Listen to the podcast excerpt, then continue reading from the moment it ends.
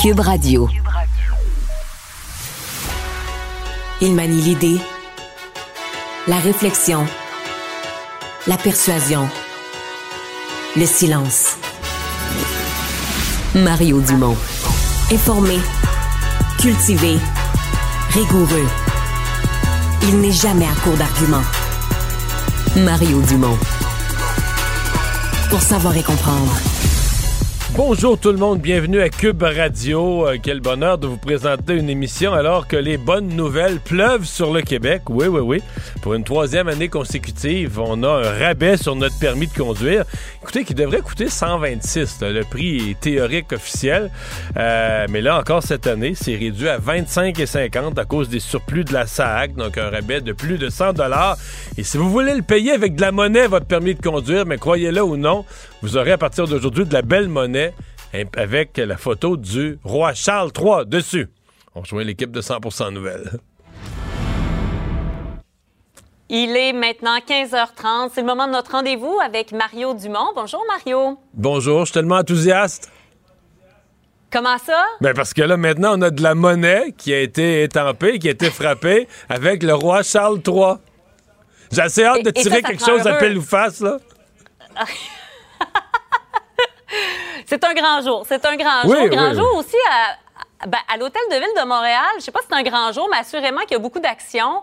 Euh, notre collègue euh, Yves Poirier euh, qui nous apprend, Mario, qu'il y a une plainte qui est déposée donc contre Dominique Olivier parce qu'il faut dire, oui, elle a démissionné du comité exécutif, mais elle demeure en poste comme conseillère de la ville dans, Rosemont. Elle est membre de Projet Montréal. Est-ce que c'est une plainte qui est justifiée selon toi?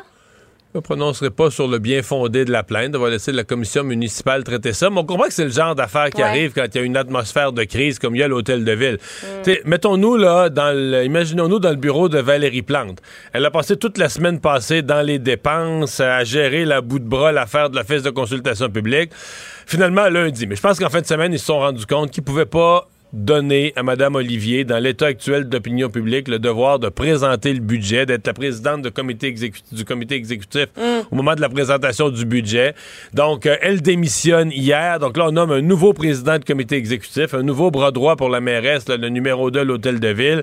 On présente le budget demain. On sait déjà que le budget il va être très mal accueilli, très durement accueilli par les contribuables. Probablement les plus grosses augmentations de taxes qu'on ait connues depuis une couple de décennies. Et euh, là, aujourd'hui, ce sont les dépenses de la. Juste pour en rajouter une couche, les dépenses de la mairesse elle-même euh, qui sont visées ben par une enquête de notre bureau d'enquête. Donc, on, se doute bien là, que ça, ça bourdonne là, dans le bureau de Mme Plante. C'est pas une, c'est pas une belle séquence. Hmm. Est-ce que tu as l'impression que, la perception de, ce qui sera annoncé dans le budget demain, que la perception des Montréalais ne euh, pourra pas être autrement que teintée par toutes ces histoires que euh, notre bureau d'enquête a fait ressortir? Ben, tu sais, Marianne, c'est bien chien, là, mais même quand il te manque, tu sais, si, si dans ton budget, il te manque des milliards, puis que tu gaspilles des centaines de dollars, c'est sûr que mathématiquement, tu pourrais dire, ben, mais là, euh, c'est pas logique cette histoire-là. C'est pas avec quelques centaines de dollars, de dollars d'économie que tu aurais pu réparer un problème qui coûte de milliards. Mais ça, c'est le monde des mathématiques. Dans le monde des perceptions mm. politiques, c'est pas ça du tout. Dans le monde des perceptions politiques, c'est il te manque de l'argent, c'est drôle, ta gang, ils vont au restaurant puis ils se payent les bouteilles de vin. Et c'est comme, mm. écoute, le scénario est déjà écrit que c'est ça que les gens vont dire demain, euh, autant pour les augmentations de taxes que pour certaines réductions de dépenses. Puis tu sais, c'est une petite dépense, c'est bien symbolique, ils ont coupé les parties de Noël. Mais c'est quoi qu'ils ont dit l'école bleue, les travailleurs de la base, les plus bas salariés de la ville, ils ont dit c'est ça. Nous autres, ils nous coupent notre petit party de Noël, mais eux autres s'en vont dans un gros restaurant. Mm. Alors, c'est un peu euh, c'est un peu le genre d'atmosphère, le genre de tourbillon euh, dans lequel la, la, mairesse est prise à l'heure actuelle et dans lequel elle dépose probablement le budget le plus difficile depuis qu'elle est depuis qu'elle est mairesse, depuis qu'elle dirige les destinées de Montréal. Donc, elle dépose son budget le plus difficile. Donc, elle, elle devrait mettons que tout allait bien puis qu'elle avait eu un bon deux semaines, les deux dernières semaines, elle serait quand même inquiète pour mm. demain en disant Ouais, le budget, comment ça va être accueilli, ça va donner un grand coup. Mais là, imagine, le, grand coup du budget va arriver alors que déjà les esprits sont échauffés puis les citoyens sont pas de bonne humeur. Est-ce que tu as l'impression que ça va lui coller pendant un bout de temps à la mairesse Plante? Ben, c'est difficile à dire. Euh, on avait un sondage euh, sur le mi-mandat des. Euh, parce que dans le fond, les, maires ont été à mi-mandat il, il, y a deux semaines, au début novembre. Et le sien était pas si pire. Là, bon, il y avait une majorité qui disait qu'il voulait changer de maire, mais quand on regardait le taux de satisfaction, qui à mon avis est plus important, euh, elle avait encore un moitié-moitié. En moi, milieu de deuxième mandat, je considère pas que c'était mauvais. Donc elle avait quand même un bon appui public. Mais là, c'est ça, c'est une mauvaise séquence, c'est certain. Alors, est-ce qu'à Noël, comme on dit autour de la dinde, est-ce qu'elle va se retrouver au cœur des discussions des Montréalais pour les mauvaises raisons? C'est un danger qu'elle court, c'est certain. À suivre. Parlons maintenant du ministre Éric Girard euh, qui a annoncé avoir initié, être prêt à, subventionner donc la venue des Kings de Los Angeles à Québec. On parle de euh, compléter le camp d'entraînement de l'équipe, disputer également deux matchs préparatoires. Euh, les oppositions, Mario, ont, ont, vivement réagi à cette annonce-là, notamment Gabriel Nadeau-Dubois, voyez sur X, donc il dit la CAQ fait une passe sur la palette à la LNH plutôt qu'aux gens qui en arrachent. Il dit oui, oui, j'adore le hockey, euh, mais pas à ce prix-là. Et ben, Mario, Éric Gérard dit, c'est une subvention comme on en fait. Là. Par exemple, pour la F1, on subventionne. Les mosaïcultures, on subventionne. Qu'est-ce que tu en penses de tout ça? D'abord, ce que me dit Éric Girard est vrai. Là. Il a nommé des événements sportifs, puis il va avoir la Coupe des présidents à Montréal. Tu sais, je veux dire, du président à Montréal. Des événements, il y en a plein. Puis le gouvernement est généralement un partenaire ce qui m'étonne, ce que je trouve curieux, c'est que généralement, Marianne, on va, ça va être un peu comme un montage financier avec différents. On va dire, on fait un gros événement, ça va rapporter, ça va avoir des retombées pour la région, puis, puis là, ben, il y a mm. plusieurs partenaires. C'est comme si ce matin, le ministre des Finances était tout seul. C'est comme s'il n'était pas dans un montage financier avec des partenaires. C'est comme s'il était tout seul. On fait venir les Kings. Moi, je mets 5 millions sur la table et qui 5 millions qui pourraient s'étirer à 7 si ça coûte plus cher l'événement. Il y a comme un contexte qui manquait. Euh, bon, mm. puis l'événement, ben là, tu sais, c'est du hockey professionnel. On sait pas trop les retombées. Que, parce que là, quand t'amènes, mettons, un tournoi de tennis, tu des, des retombées. Là, des retombées locales à Québec, à quel point elles sont difficilement mesurées et mesurables. Et je pense que ça a un peu pris euh, tout le monde par, euh, par surprise. Bon, j'ai vu, mm. il se fait de la démagogie aussi dans l'opposition. Exemple de dire Ah, mais les Kings sont déjà millionnaires, on leur donne de l'argent. Ça, dire ça, c'est ridicule parce que les Kings font de l'argent, mais ils sont très bien à Los Angeles. Fait que, tu sais, si on veut pas que les Kings viennent à Québec, on leur donne zéro. Ils vont rester à Los Angeles. Il n'y a pas d'événement à Québec. Donc, je pense que le député péquiste qui a fait ce commentaire-là, excusez-moi, gênant. Mm. Remballe-toi, fais tes calculs, tais-toi, mais tu peux pas dire quelque chose qui a aucune logique de même. C'est pas la richesse des Kings qui est en cause. Les Kings sont riches, ils peuvent rester. C'est est-ce qu'on veut ou pas les amener à Québec, en faire un événement? Est-ce que ça vaut la peine d'avoir pendant une semaine une équipe de la Ligue nationale, les Kings ou une qui viennent faire quelque chose à Québec? Moi, je réponds pas nécessairement non à ça. Ça peut avoir une logique, puis on peut en faire un événement qui a des retombées. Mais ce matin, ça s'est fait. J'avoue, moi, on l'a présenté en direct. Puis là, le ministre Girard, il dit ça. Mm-hmm. Puis là, je dis, ouais, t'es tout seul. Juste le, gouvernement du Québec est le seul partenaire qui met de l'argent euh, ou qui. Ça, ça, ça, a vraiment tombé euh, bizarre. Puis là, on est dans une période, évidemment, le gouvernement négocie avec ses employés. Fait qu'on est dans une période où tu peux pas trop annoncer de l'argent pour toutes sortes d'affaires, pour euh, du hockey. Tu sais, c'est une période où il faut quand même être, prudent. Donc, ça m'est apparu assez maladroit. Pour me résumer, ça m'est apparu assez maladroit la façon dont le ministre Girard a, présenté ses affaires ce matin. Hmm, on va suivre tout ça. Ce qu'on suit également, euh, c'est la grève annoncée donc la semaine prochaine, alors qu'il y a euh, bien des parents là, pour qui ça commence à être concret. Il y a des courriels qui sont reçus des centres de services scolaires en disant aux parents euh, préparez-vous, ça semble vraiment être le cas pendant trois jours.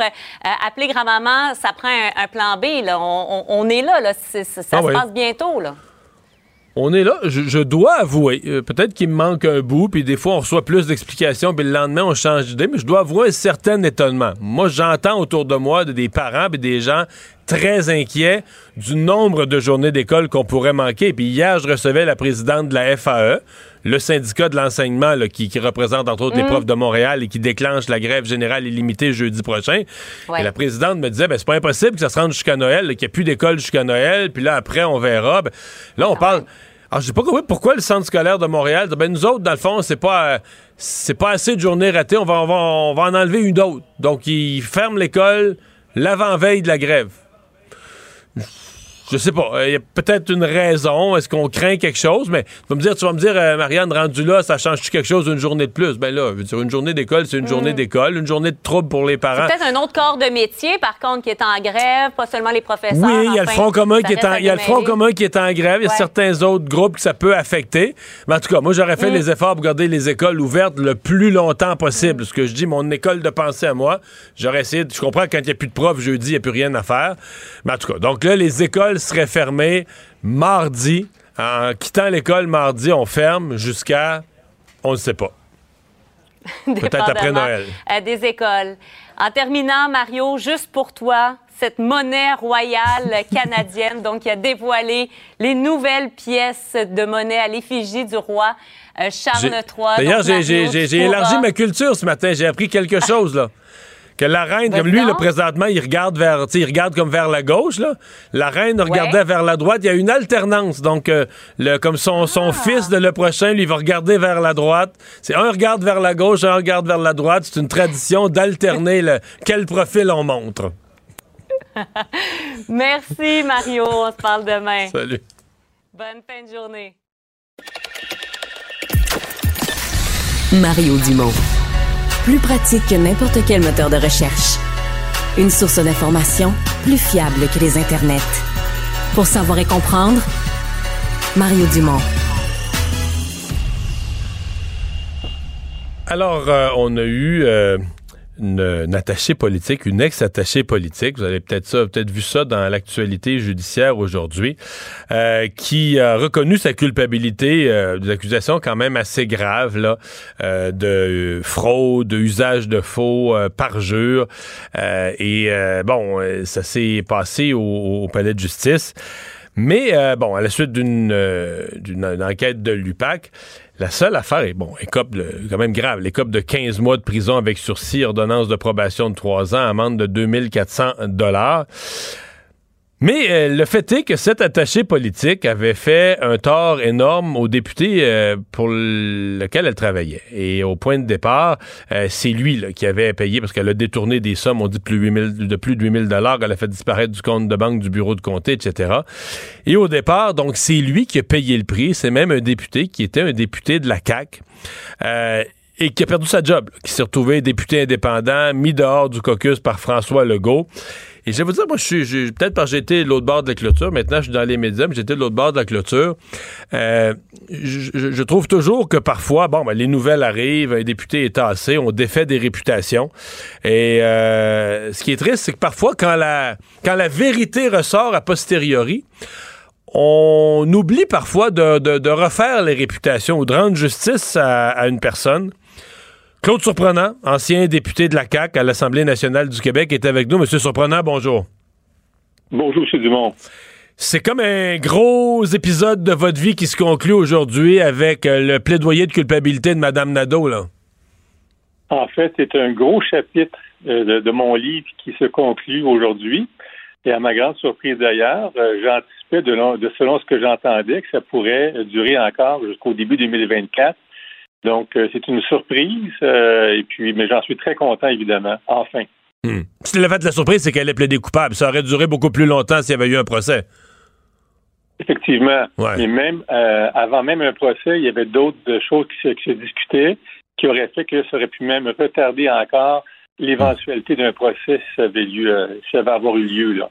C'est surprenant, je comprends que c'est une épopée, puis si vous nous contiez tout ça, il faudrait qu'on soit en entrevue pendant trois heures. Mais mettons en une minute, essayez de nous, de nous résumer le fil des événements. Vous, vous êtes député sur la rive nord de Montréal pour la CAQ. La CAQ était pas au pouvoir à ce moment-là, était dans l'opposition, mais vous, vous aviez gagné votre comté, tout allait bien.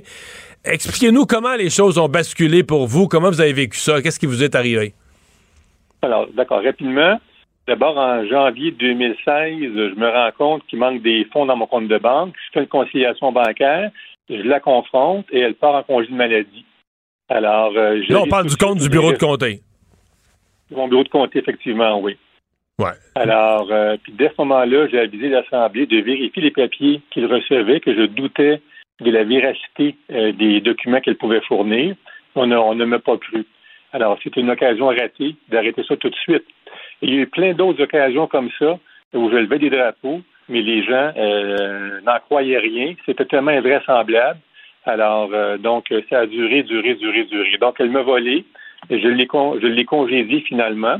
Et après ça, ben, elle a décidé, la Coalition Venir Québec lance des accusations envers le Parti québécois d'utilisation de ressources financières euh, normalement allouées à l'aide parlementaire, mais plutôt à des fins partisanes.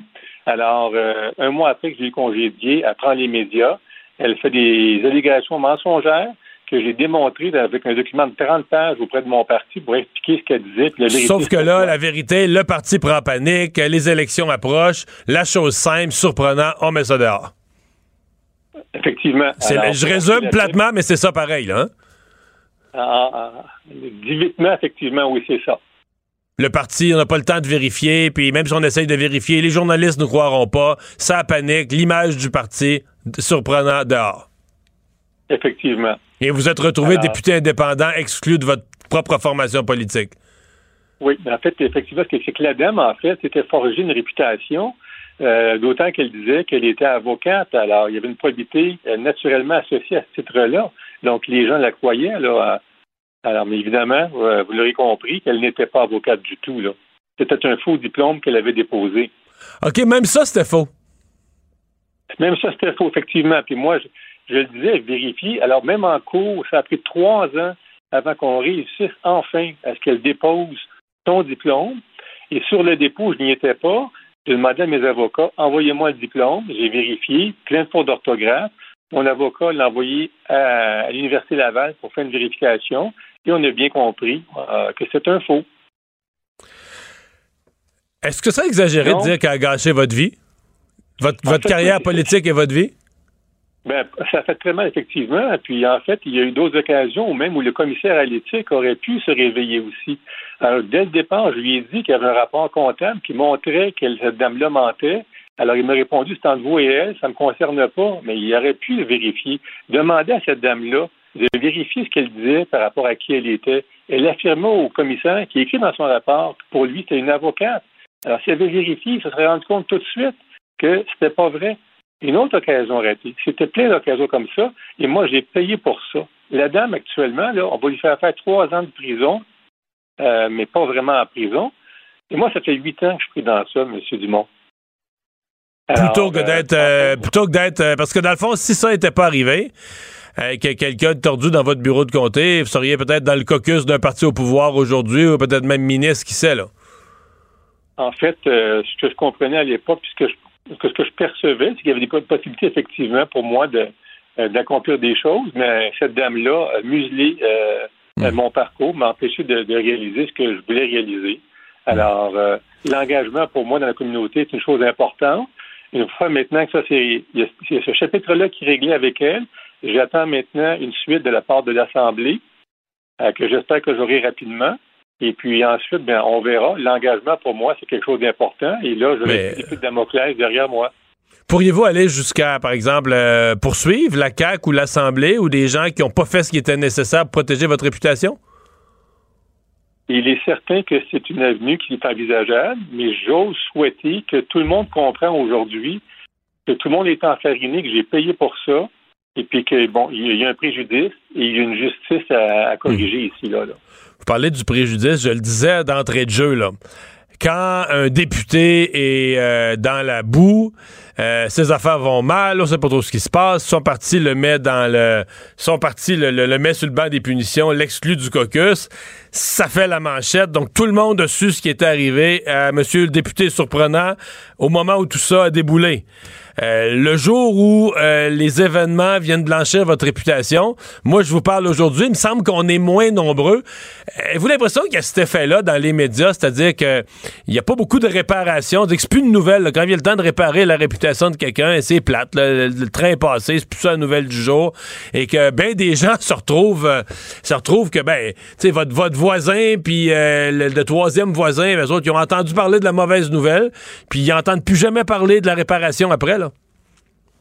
Effectivement, vous avez totalement raison. Et c'est là que c'est important qui, euh, que d'abord, euh, je souhaite ardemment qu'il y ait des excuses qui me soient faites et que ce soit public et que les gens l'entendent, le voient. Euh, alors, il faut réparer ma réputation, absolument. Alors, l'Assemblée ne peut pas se permettre de traiter ça de la main gauche. C'est la plus haute institution euh, ici en province. Alors, euh, elle doit envoyer un signal clair à la société qu'on ne tolère pas ce genre de situation et, qu'on s'excuse lorsque ça, ça, se produit. Hmm. Mais tout ça, dans le fond, la pression sur l'Assemblée, sur la CAQ, euh, autant pour des excuses que pour réparation, on s'entend que ça part aujourd'hui. C'est comme si avec le plaidoyer de culpabilité, ça vient clarifier la, situation du côté des faits et de l'attaché politique. Effectivement. Alors, je lançais des messages euh, depuis un an environ à l'effet qu'éventuellement, on en arriverait à devoir s'asseoir puis à, corriger ce qui s'est passé. Et effectivement, nous en sommes rendus là. Euh, il n'y a plus de possibilité, tant au niveau civil ou partout, euh, j'ai gagné, qu'au niveau criminel où, le jugement est implacable. il n'y a pas de retour en arrière. Maintenant, on est rendu au point où il faut se parler. Il faut régler ça. Il faut corriger le tir. Hmm. Est-ce que vous euh, vous faites quoi maintenant? En fait, euh, actuellement, ben, je travaille avec des gens au niveau d'un développement d'une entreprise. Alors, j'ai toujours eu l'esprit entrepreneurial. Alors, euh, j'aime faire un peu tout. Donc, je suis dans une, entreprise actuellement. Mais je dois vous avouer que c'était difficile de ce côté-là au niveau de l'emploi. J'avais parti d'entreprise avec des gens. Et tout le long, les gens se demandaient Claude, es-tu clean? Claude, es-tu correct? Claude, alors, mon rôle, moi, moi, j'aime les gens, l'engagement, la, visibilité d'une entreprise. Ça m'a empêché d'assumer ça. J'ai même un monsieur qui m'avait offert un contrat à un moment donné euh, dans ses affaires. Et puis, son entreprise de marketing l'a contacté pour lui dire Attention, ce gars-là, il n'est pas, pas correct. Mais le monsieur me connaissait une chance. Mais ça, ça me suit. Alors, il faut corriger. Ça a des impacts sur ma vie familiale. Évidemment, il y a eu, comme vous le savez, une séparation, un divorce suite à ça.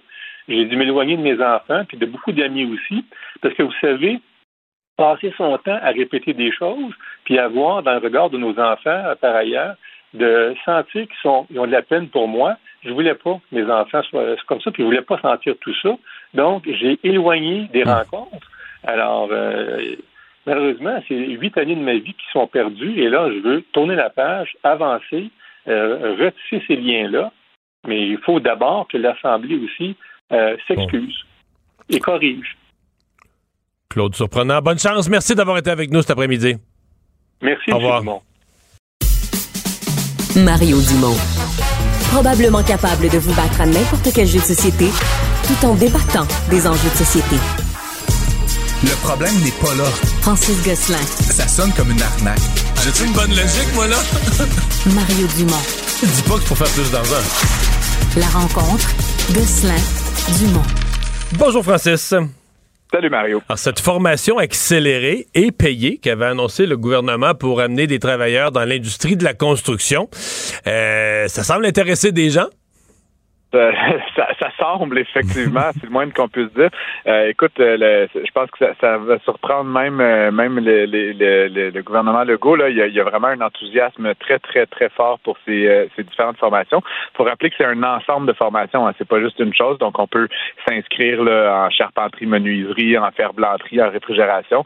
L'objectif c'était de doter le marché de la construction de davantage de, personnes disponibles pour augmenter le rythme auquel les chantiers se font puis les, livraisons se font. Et donc, euh, pour l'instant, ça semble euh, générer beaucoup d'enthousiasme. On parle de plus de 30 000 personnes qui ont, qui ont appliqué pour ces différentes formations-là.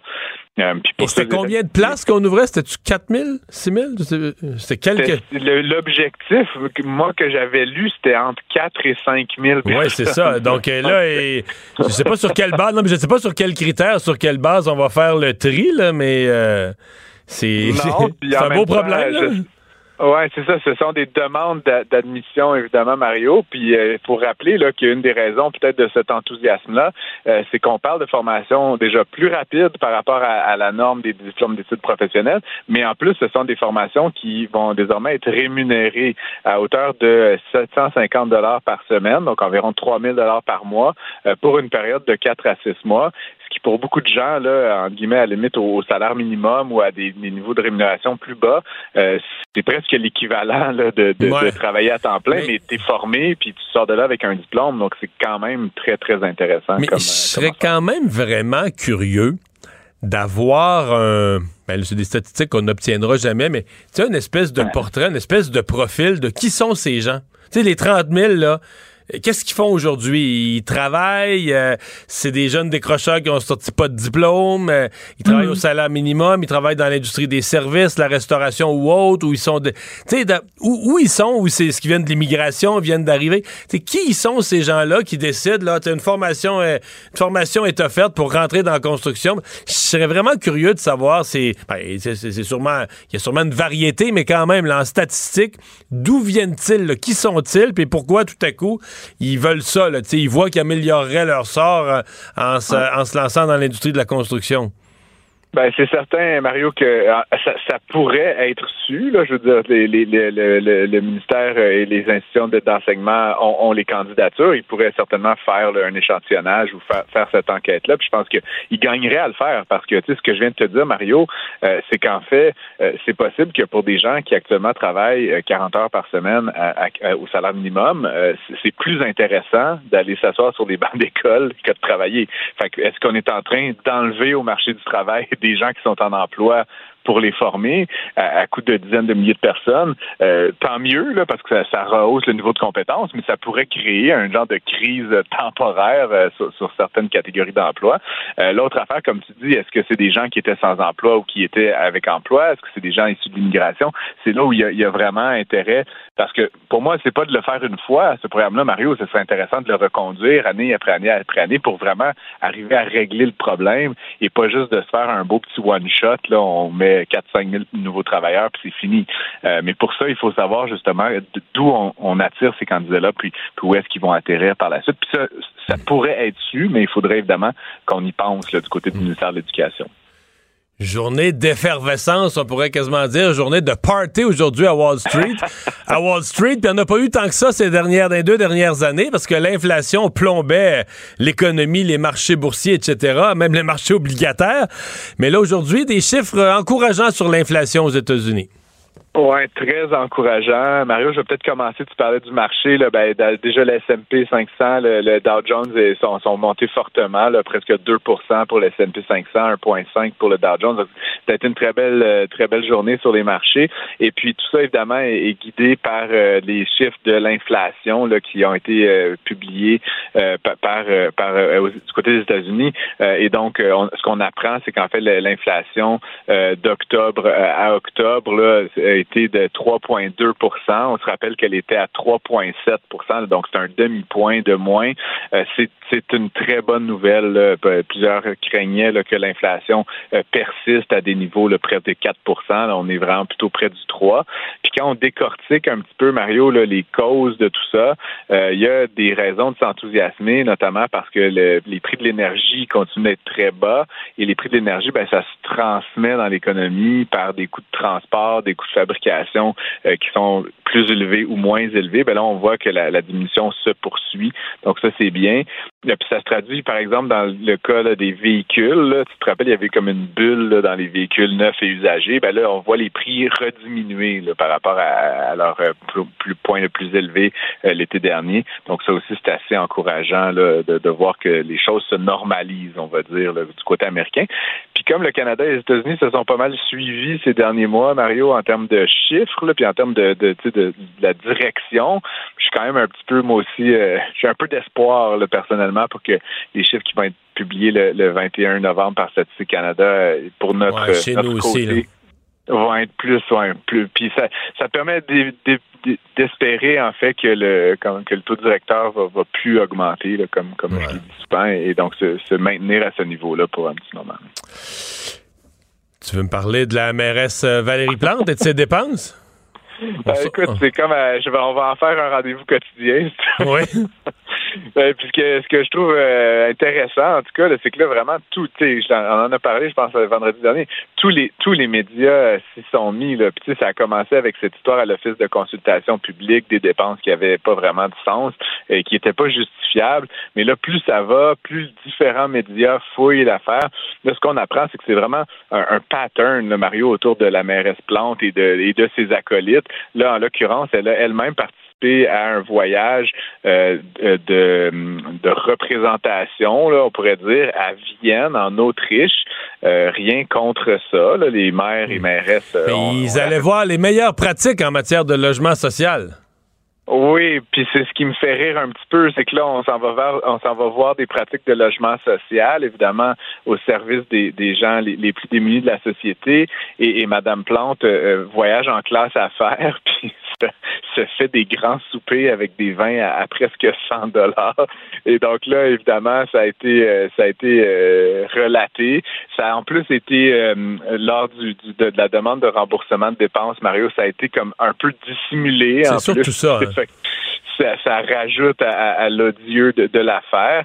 Et puis évidemment, encore une fois, je, trouve que je peux comment dire, il faut qu'il y ait des dépenses de représentation dans n'importe quelle ville ou dans n'importe quelle entreprise. C'est simplement cette espèce de régime systématique d'abus dans un contexte où évidemment la mairesse Plante est elle-même capable, incapable, pardon, de contrôler les dépenses de son administration. Puis c'est des très petits montants, mais ça montre quand même un pattern d'inconsidération envers l'argent public et la dépense. Euh, puis là, évidemment, c'est Madame Plante, c'est Madame Olivier, c'est le, CPM, mais, mais de manière générale, on, on pressent qu'il n'y a comme aucun contrôle des dépenses individuelles. Puis la somme de tous ces petits mille dollars, ben à la fin, ça fait des millions de dollars. Donc on se dit qu'il y aurait peut-être euh, un peu de, comment dire, la charité bien ordonnée commence par soi-même. Un peu, un petit besoin de ce côté-là. Donc là, Madame Plante est de plus Moi, je trouve, ce que je trouve triste, c'est la, la, Madame du Frappru qui était là-dedans. C'est vrai. non, mais c'est un organisme très, très revendicateur, très, très à gauche, là, tu sais. Fait que, tu sais, les restaurants chics, de même, avec des bonnes bouteilles de vin, c'est plus bourgeois, c'est plus... Ça devait pas, ça devait pas être drôle pour elle d'être pognée là-dedans, là. Des affaires de bourgeois. Non, ben non, c'est de... de bourgeois. Mais en même temps, écoute, comme je t'ai dit, en même temps, en même temps, quand il faut, il faut. T'es pogné là, il faut que tu défendes le logement social. Ben fait faut, faut, se sacrifier parfois. Tu, baisses la tête, tu baisses la tête, tu fonces, tu y vas. et, voilà. Mais encore une fois, Mario, comme je l'ai dit, je, veux, je veux vraiment pas euh, avoir l'air d'un gars qui, qui, qui, qui s'acharne sur des, dépenses de restaurant à, à 1000 pièces, mais c'est vraiment juste le pattern que ça témoigne. Puis je, je te prédis, Mario, là, parce que là, tous les journalistes, c'est sont euh, se sont, se sont passés le mot. Là. Je te prédis que dans les prochaines semaines, on va avoir un, puis un autre, puis un autre, puis ça va être ben- plusieurs autres organismes à la ville qui vont être pointés du doigt. Puis là, demain, on va avoir le budget. Là. Je, t'en reparlerai à la Avec des augmentations de taxes, tu, combien? 4,8, 4,9, 5,1? tu te risques-tu? Exact pour financer finalement cette espèce d'incurie, cette espèce d'incapacité à contrôler euh, les, hmm. dépenses. Donc encore une fois, euh, ça augure très mal, c'est la dimension politique, mais, mais pour Mme Plante, qui clairement euh, n'a pas réussi à, faire de l'économie sa force. On se rappelle que sur les logements sociaux et abordables, justement, manifestement, ça a été une mission intéressante du point de vue de la consommation de bons vins, mais en matière de résultats sur le terrain, Mme Plante toujours incapable de livrer du logement social et abordable pour les Montréalais. Euh, il y a comme un grave déficit euh, en matière d'intelligence économique au sein de, mm. cette administration. Puis ces petites décisions du quotidien n'en sont que la pointe émergée de l'iceberg. Donc, euh, triste affaire tu as vraiment une influence impressionnante parce que pendant que tu en as parlé, j'ai reçu une alerte TVA Nouvelle, la commission municipale enquête là-dessus et j'ai l'impression que la, la force de ton intervention a réveillé les autorités au sommet de la pyramide de l'État. J'en suis ravi, Mario. Salut, à demain. À demain. Écoutez Francis Gosselin à l'animation du balado Prends pas ça pour du cash. Disponible en tout temps sur l'application et le site cubradio.ca. La plateforme audio et vidéo où les contenus francophones sont fièrement en vedette. Provoquez le plaisir. On commente l'actualité, on explique la nouvelle, on décortique l'information. Cube Radio, c'est l'audace, c'est l'innovation, c'est la nouvelle façon d'écouter la radio l'exercice lui-même Mario Dumont. va faire sortir plus de vérité sur ce qui s'est véritablement passé à ce moment-là. Gérez donc ça, s'il vous plaît. Isabelle Maréchal. C'est parce qu'à un moment donné, si on paye pas tout de suite, on va payer tout à l'heure. La rencontre, Maréchal Dumont. Bonjour Isabelle. Bonjour ah, Mario. Tu veux revenir sur la démission de la présidente du comité exécutif de la ville de Montréal, euh, Madame Olivier? Oui, Dominique Olivier, numéro 2, donc euh, du gouvernement municipal euh, qui est dirigé par Valérie Plante. Faut, faut le rappeler aux auditeurs.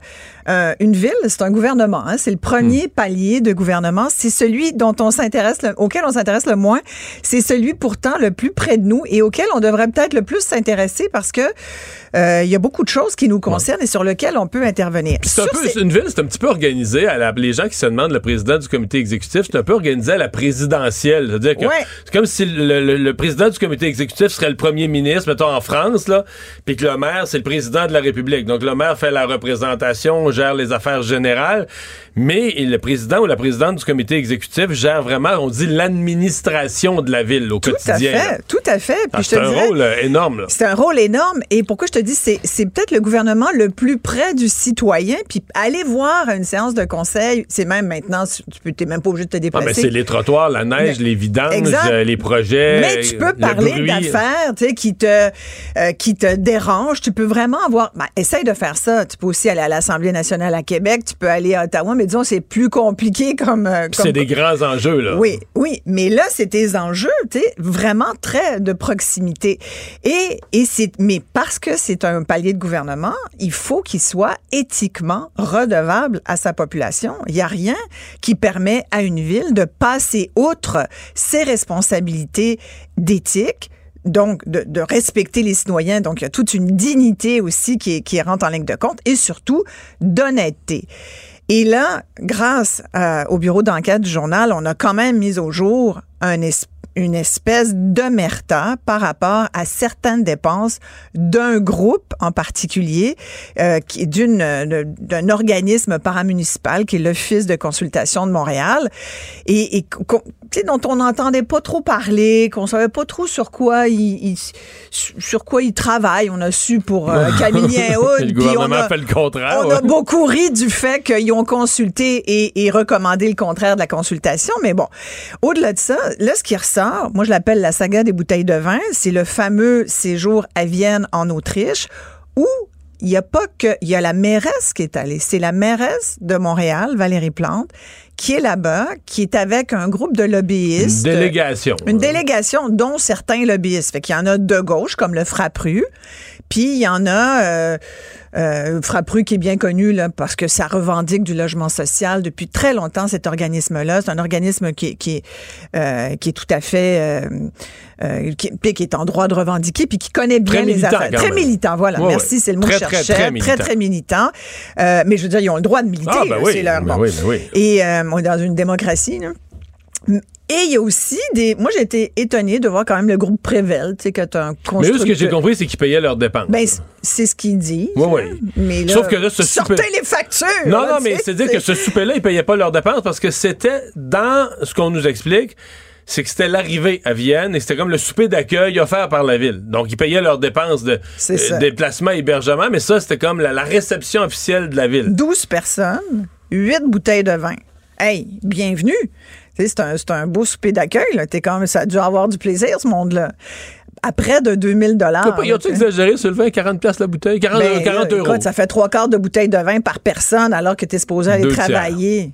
Ouais, deux tiers de bouteille de vin. 4 verres. Ben là, franchement, là, t'es plus que. Là, t'es. On a du fun, hein? Mais c'est correct, ils ont le droit d'avoir du fun, juste pas sur le bras du citoyen. Tu sais, moi, j'ai pas de problème à ce que tu boives de l'alcool si t'es à Vienne, paye ton alcool.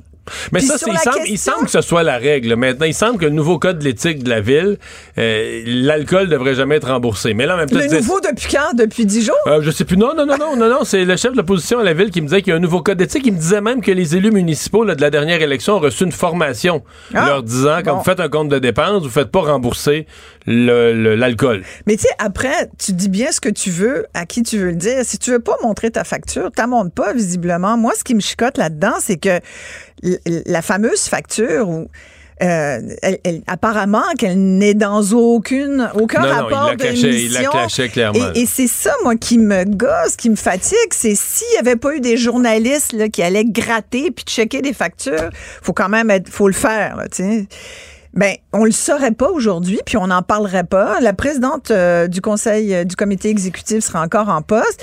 Puis si on, veut parler de Madame euh, Olivier, Dominique Olivier, qui a déjà donc été à l'office de consultation, qui est devenue donc la numéro 2, qui est donc la, vraiment c'est c'est team Valérie Plante là, c'est comme ah, ben sa colistière, c'était sa colistière aux, aux, élections dernières élections municipales. Elle s'est présentée en disant en disant ma présidente du comité exécutif, ça va être Dominique Olivier. Elle a fait campagne avec Madame Olivier, dont on sait aujourd'hui qu'elle avait aussi des, largesses sur les reçus.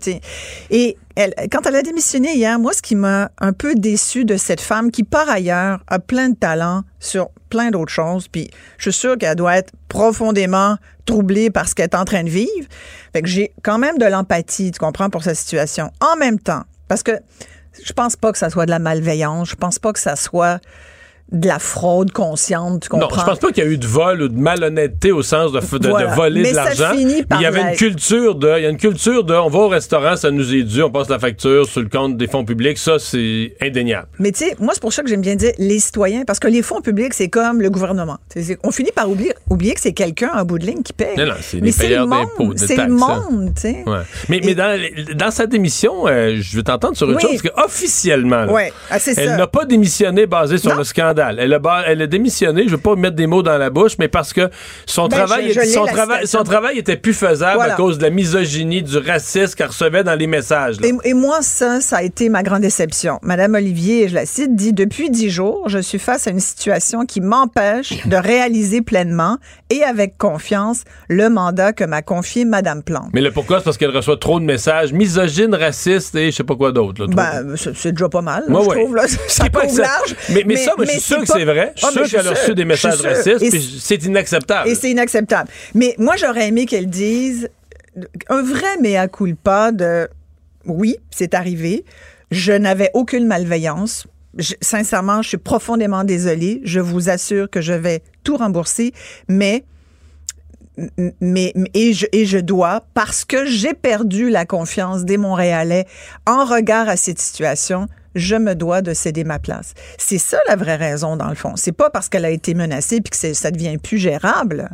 elle, a reçu des paquets de courriels, de, messages sur les réseaux sociaux, comme on en reçoit tous. Et c'est vrai que c'est pire pour les femmes, indéniablement. C'est une femme noire. Fait que je peux, j'imagine à peine ce qu'elle a pu entendre comme grossièreté. Mais ça reste que dans ce cas-ci, c'est comme une autre histoire à part. Mais c'est comme une autre histoire. Tu sais, dans un cas comme ça, je trouve que de la dignité, je parle de dignité tout à l'heure, la dignité aurait voulu, tu sais, tant qu'à qu'à démissionner, fais le don comme il faut. Sur le fond. Vas-y, oui, puis tu sais, il y, a des il y a des mots là qui sont je, je l'ai dit à mes enfants en grandissant, je leur ai dit il y a des mots qui sont pas qui sont magiques. C'est des mots magiques. Tu as le petit mot magique d'ailleurs. Moi, ma mère ça. C'est quoi le petit mot magique? C'est quoi le petit mot magique, C'est merci. C'est merci. On dit ça à nos enfants. Oublie pas le petit mot magique. Merci. Pourquoi on dit que c'est un petit mot magique? Parce que dire merci à quelqu'un, ça, ça reconnaît ce qu'il fait. Dire l'autre mot magique, c'est je suis désolé. Quand tu dis je suis désolé, mais qu'il faut que tu le crois que tu es désolé. Si tu le crois pas, dis-le pas.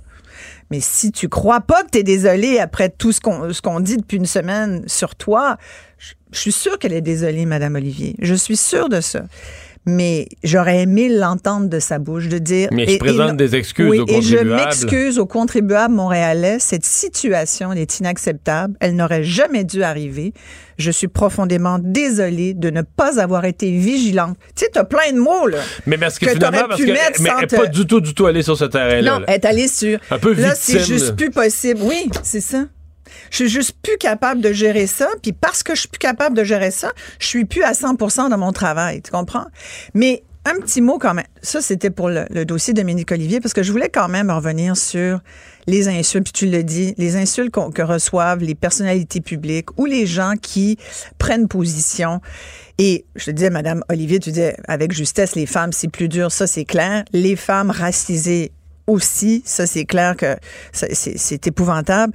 Mais je fais référence au, euh, au, conflit euh, en ce moment entre Israël et le Hamas. Et, et, sincèrement, en ouvrant ma télé ce matin, quand tu vois CNN, que Montréal est comme la capitale mondiale hein, euh, des crimes haineux, des crimes haineux ouais, qu'il y en a deux fois plus à Toronto. On s'en est parlé. Cette nuit, puis cette nuit, il y en a encore eu, euh, les stations de métro. Mais ça n'a pas de bon sens. Mais qu'est-ce qui fait qu'ici, on, est si échauffé dans nos esprits comme ça? Et comment ça se fait qu'ici, au Québec. C'est quand même loin de nous. je comprends qu'il y a des gens qui sont des deux communautés ici, mais comment peut-on en vouloir? On tire sur des écoles, on met des cocktails Molotov, des bombes, donc, à des synagogues. Le métro, ça devient. Je, t'en avais parlé dès le début, la première, mm. je pense le 8 ou 9 octobre, on avait parlé de cette femme qui en avait harangué une autre au volant. Là. Ça s'insultait. Elle, lui disait euh, Va te faire violer. Puis c'était épouvantable. Ça avait comme été. Puis, puis on se souvient qu'on avait dit il faudrait pas que ça dérape. Ben ça dérape, Mario. En train de déraper, ouais. mais comment ça se peut, ça? Comment t'expliques ça? Ben, Moi, je l'explique pas, sincèrement. Euh, les, les, gens qui font ça sont des gens radicalisés. On est obligé de constater qu'ici, comme en France, on a accueilli plus de gens radicalisés qu'ailleurs. Ah, oh, mais ça dépasse, là. Ah, moi, je pense que ça dépasse ça. Ben, ça Moi, je connais du monde. Moi, c'est devenu un sujet, c'est Voldemort comme sujet. On va pas là, là. Moi, je connais à la fois des gens des communautés juives, à la fois des communautés arabes. Je m'entends bien avec les deux parce que moi, je m'en fous de la religion. Fait que, sincèrement, tu peux bien penser ce que tu veux, croire au Dieu que tu veux, c'est bien correct. Tant que tu me l'imposes pas, moi, regarde, je suis cool. Mais dans certains groupes, on dit rien, on n'en parle pas parce que c'est comme, tu sais, on dit, faut jamais parler d'argent, jamais parler de religion, mais c'est plus vrai que jamais. C'est malheureux et j'espère que tout le monde va se calmer un peu parce qu'on est un très mauvais exemple. T'sais, Montréal, c'est pas l'image qu'on veut donner, c'est pas nous ça. Mais c'est sûrement pas l'image de la majorité là. Non, mais non, des, vraiment des minorités bruyantes là, qui, euh, qui, qui, qui, font beaucoup de bruit et qui changent la réputation. Isabelle, merci. Merci Mario. Le mot magique. Oui. Il nage avec les mots des politiciens comme un poisson dans l'eau. Mario Dumont pour savoir et comprendre. Cube Radio. Un adolescent de 17 ans poignardé. Une autre femme assassinée. Il est visé par des allégations d'inconduite sexuelle. Les formations politiques s'arrachent le vote des familles. Comment faire fructifier votre argent sans risque?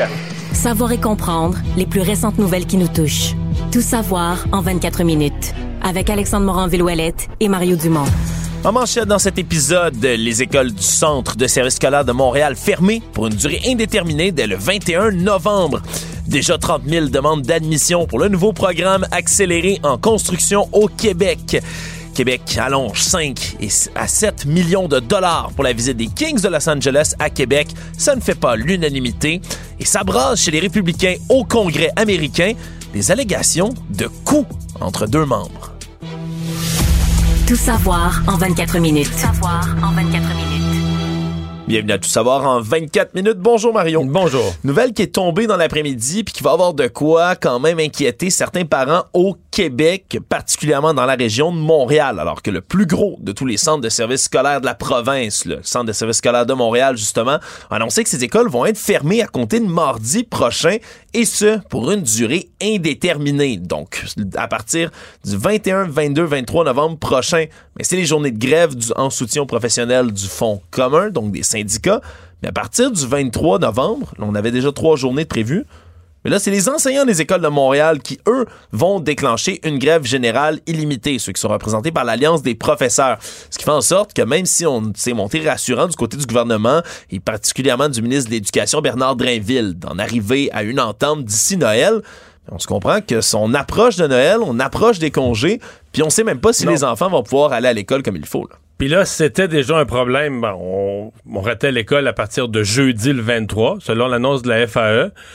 Mais là, les, euh, les syndicats des employés de soutien, qui eux feront la grève le 21 et le 22, donc on rallonge la période euh, où les jeunes peuvent pas aller à l'école. Euh, moi, je sais pas si on aurait pu maintenir l'école quand même, mais on a l'impression que c'est un jeu qui se fait sur le dos des enfants, qu'on s'arrange pour pas faire les grèves en même temps, pour parce que là, les profs vont être payés. Pendant que les uns sont en grève, les autres sont payés, parce que là, ils travaillent pas. Euh, c'est euh, c'est vraiment malheureux. Moi, hier, j'ai reçu la présidente de la FAE. Les autres tombent en grève, donc jeudi le 23.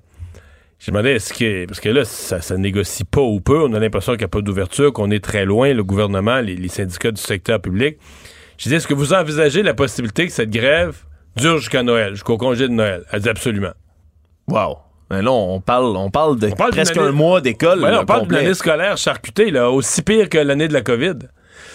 Je sais pas, je sais pas jusqu'à quel point les parents sont conscients. Moi, je vais te dire, là, j'ai l'impression que depuis le mois de septembre, on parle, les gens se disent, ah, les employés du secteur public, ils ont raison, il faudrait que le gouvernement les paye mieux, il faudrait qu'ils obtiennent quelque chose. Puis donc, mettons qu'il y a un sondage. On dit, ah, les sondages, la population là, est derrière les syndiqués du secteur public. Mais j'ai l'impression que l'expression grève générale est limitée. Comme la dernière a eu lieu en 1983, il y a juste les gens de 70 ans et plus ou 60 ans et plus Qui se souviennent à quel point ça avait un qui impact. savent de quoi on parle. Que le reste des gens, là, que- parce que quand tu leur dis, là, les écoles pourraient être fermées jusqu'à Noël, les gens disent, ben non. Ben oui. Ça, ça pourra pas arriver. Ben oui, les gens, ça, ça se peut pas. C'est- Ben, c'est jamais arrivé. Non, c'est jamais arrivé. Mais là, c'est parce que c'est effectivement jamais arrivé depuis 1983. Mais c'est de ça dont on parle. Oui, parce que en plus de tout ça, mais non seulement les professeurs, les enseignants, le personnel de soutien, tout ça est en grève, mais ça, ça inclut aussi les services de garde. là. Tous les employés de services de garde, eux aussi à partir du De 21. toute façon, ils ont dit qu'il n'y ait pas de, pas de brisage de ligne de piquetage. On ferme l'école, on ferme l'école, puis personne qui rentre. Fait que là, ça, ça donne peu d'options aux parents d'enfants Ben, il y a- il y a deux enjeux. à l'école. Il y a l'enjeu de l'organisation de la vie des parents. Je sais que pour bien des parents, c'est l'enjeu numéro un. Je le comprends. Mais qu'on me pardonne, pour moi, c'est l'enjeu numéro deux. Après l'éducation. L'enjeu numéro un, c'est l'éducation. Moi, je me mets dans la peau d'un enfant. Mettons, cette année est en cinquième année. Ça veut dire que lui, je ne veux pas me tromper, sa deuxième a été foirée par la COVID. Sa troisième a été foirée par la COVID. L'année passée, c'était à peu près normal. Puis là, cette année, son année va être foirée par les grèves.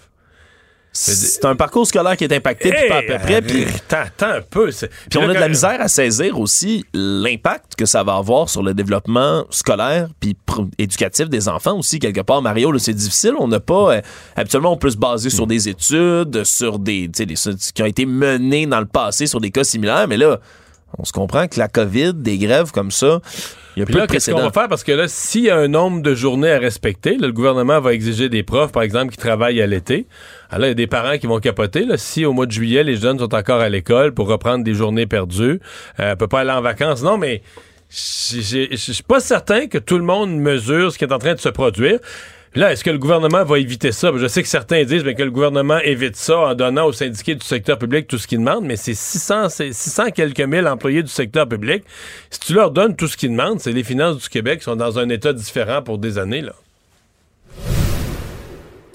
Toujours en politique québécoise, bonne nouvelle pour le programme accéléré d'offres en construction, alors qu'on cherche à recruter du côté du gouvernement Legault là, entre 4 000 et 5 000 travailleurs d'ici l'été. Mais on parle de près de 30 000 demandes d'admission qui ont été déposées jusqu'ici, alors que la période d'inscription est même pas terminée. Je rappelle, c'est un cours accéléré de 4 à 6 mois qui est payé 750 dollars par semaine, ce qui est l'équivalent, par exemple, pour un novice qui arrive dans le métier, là, les aspirants ouvriers, par exemple. Et là, on veut faire une formation, là, alors qu'on a jusqu'au 15 décembre pour s'inscrire, pour avoir l'été prochain, ben, toutes sortes de nouveaux travailleurs pour accélérer la construction. On s'est rendu compte qu'au Québec, ben, on a de la misère à trouver de la main-d'œuvre pour construire écoles, hôpitaux, autres chantiers d'infrastructures importants. Mais Logement. surtout, logement, j'y Oui. arrivais. Effectivement, pour répondre à la pénurie de logements, à l'augmentation également là, des Parce loyers. que là, euh, la PCHQ, l'Association des professionnels de la construction, me disait la semaine passée que cette année, qui est une année record, dans le, pas dans l'institutionnel ou dans le, le commercial, mais dans le résidentiel, une année record, mais record Négatif. de pas de construction, record de pas de chantier, record là, de, de baisse dramatique du nombre de mises en chantier, mais malgré tout, il manque quelques milliers de travailleurs. Il manque euh, entre 9 et 11 000, là, dépendamment des chiffres. Il manque, il manque des travailleurs cette année. Mais il manque des travailleurs dans une année où ça construit pas. Puis là, on dit on est en crise du logement, il faut construire des logements. Les gouvernements mettent des programmes. François Legault, Justin Trudeau se sont entendus. On va mettre 1,8 milliard pour construire des logements. Mais c'est bien beau un programme, mais s'il y a personne dans le chantier, Ben, il faut qu'il y ait du monde pour les construire. Et ce qu'on vient de dire là est aussi vrai de des milliards que le gouvernement annonce en disant nos écoles sont en mauvais état. On a mis au programme québécois des infrastructures des sommes colossales pour rénover les écoles. Encore là, il faut qu'il y ait pour ça des gens qui, des, entrepreneurs qui fassent des soumissions, qui soient intéressés à aller travailler et qu'il, euh, qu'ensuite on puisse euh, euh, avoir les travailleurs pour faire, l'ouvrage. Oui, et là on se comprend, c'est pas 30 000 demandes d'admission qui vont se solder en 30 000 nouveaux étudiants dans cette profession-là. Loin de là, faut quand même trier tout ce monde-là, s'assurer qu'ils répondent aux critères et autres. On parle quand même de plus de 10 000 demandes qui sont déposées pour les opérateurs d'engins de chantier. Après ça, même chose pour les attestations d'études professionnelles en charpenterie, menuiserie, 6 000 pour le cours rapide en réfrigération, 2 000 formations accélérées de fer blantier également. Donc, au moins, il y a une popularité puis un engouement, Mario, euh, pour ces programmes accélérés qui viennent pallier, un peu comme c'était le cas pendant la COVID, pour trouver des préposés aux bénéficiaires de toute urgence. Actualité. Tout savoir en 24 minutes. Dans les autres annonces du gouvernement provincial aujourd'hui, annonce de subventions de 5 à 7 millions de dollars. Mais Mario, pour attirer une équipe de hockey à Québec, surprise générale, les Nordiques pour deux matchs. Ouais, pour deux matchs. Pré-saison, un camp d'entraînement, puis pas les Nordiques, même pas l'Avalanche dans le chandail rétro, Mario. C'est les Kings de Los Angeles qui vont venir au centre Vidéotron de Québec compléter leur camp d'entraînement, dit-on, avec les matchs préparatoires qui viennent avec contre les Bruins de Boston, les Panthers de la Floride, les 3 et 5 octobre prochains en 2024. Et là, on doit allonger, semble-t-il, que c'est une initiative même de Québec, là, du ministre Girard. On se souviendra qu'il a été nommé le ministre des Nordiques, là, en gros guillemets, responsable du retour d'une équipe de la Ligue nationale et des efforts qui entourent tout ça par le gouvernement Legault, et qui euh, serait vraiment l'initiateur du projet, qui aurait allongé donc de l'argent, on estime entre 5 et 7 millions, pour faire venir une équipe de hockey. Le problème, Mario, c'est que si l'idée semble belle et bonne et on dit que ça s'apparente aux autres subventions des événements sportifs et culturels majeurs, mais c'est que ça tombe quand même un drôle de moment. Au moment où on parle d'argent qui doit être donné dans toutes sortes de milieux, des négociations avec le secteur public, des annonces en logement. Mm.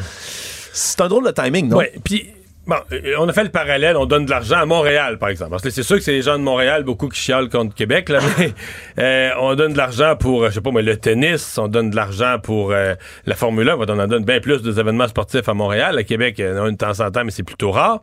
Mais c'est que généralement, tous ces projets-là, il y a comme un montage financier avec plusieurs partenaires, l'argent vient d'un peu partout. C'est que ce matin, ça a été bizarre. T'as l'impression que le ministre Girard, il est tout seul. Tu sais, il annonce ça. Il est avec Luc Robitaille, il est des Kings, mais il n'y a pas comme un montage financier avec plusieurs partenaires. C'est comme, ben là, il faut venir les Kings, puis moi, le gouvernement du Québec, je vais donner 5 millions, puis ça pourrait s'étirer jusqu'à 7. Euh, c'est pas clair, tu dis l'événement, mais là, est-ce que c'est un événement qui a des retombées économiques? Qu'est-ce que c'est exactement? Puis il n'y a rien de tout ça qui est vraiment présenté. Là, on dit que oui, ça pourrait générer des revenus, bien évidemment. Il va y avoir des gens, le public est-ce que ça pourrait Est-ce que ça pourrait s'autofinancer avec les ventes de billets? Il y a plein de questions.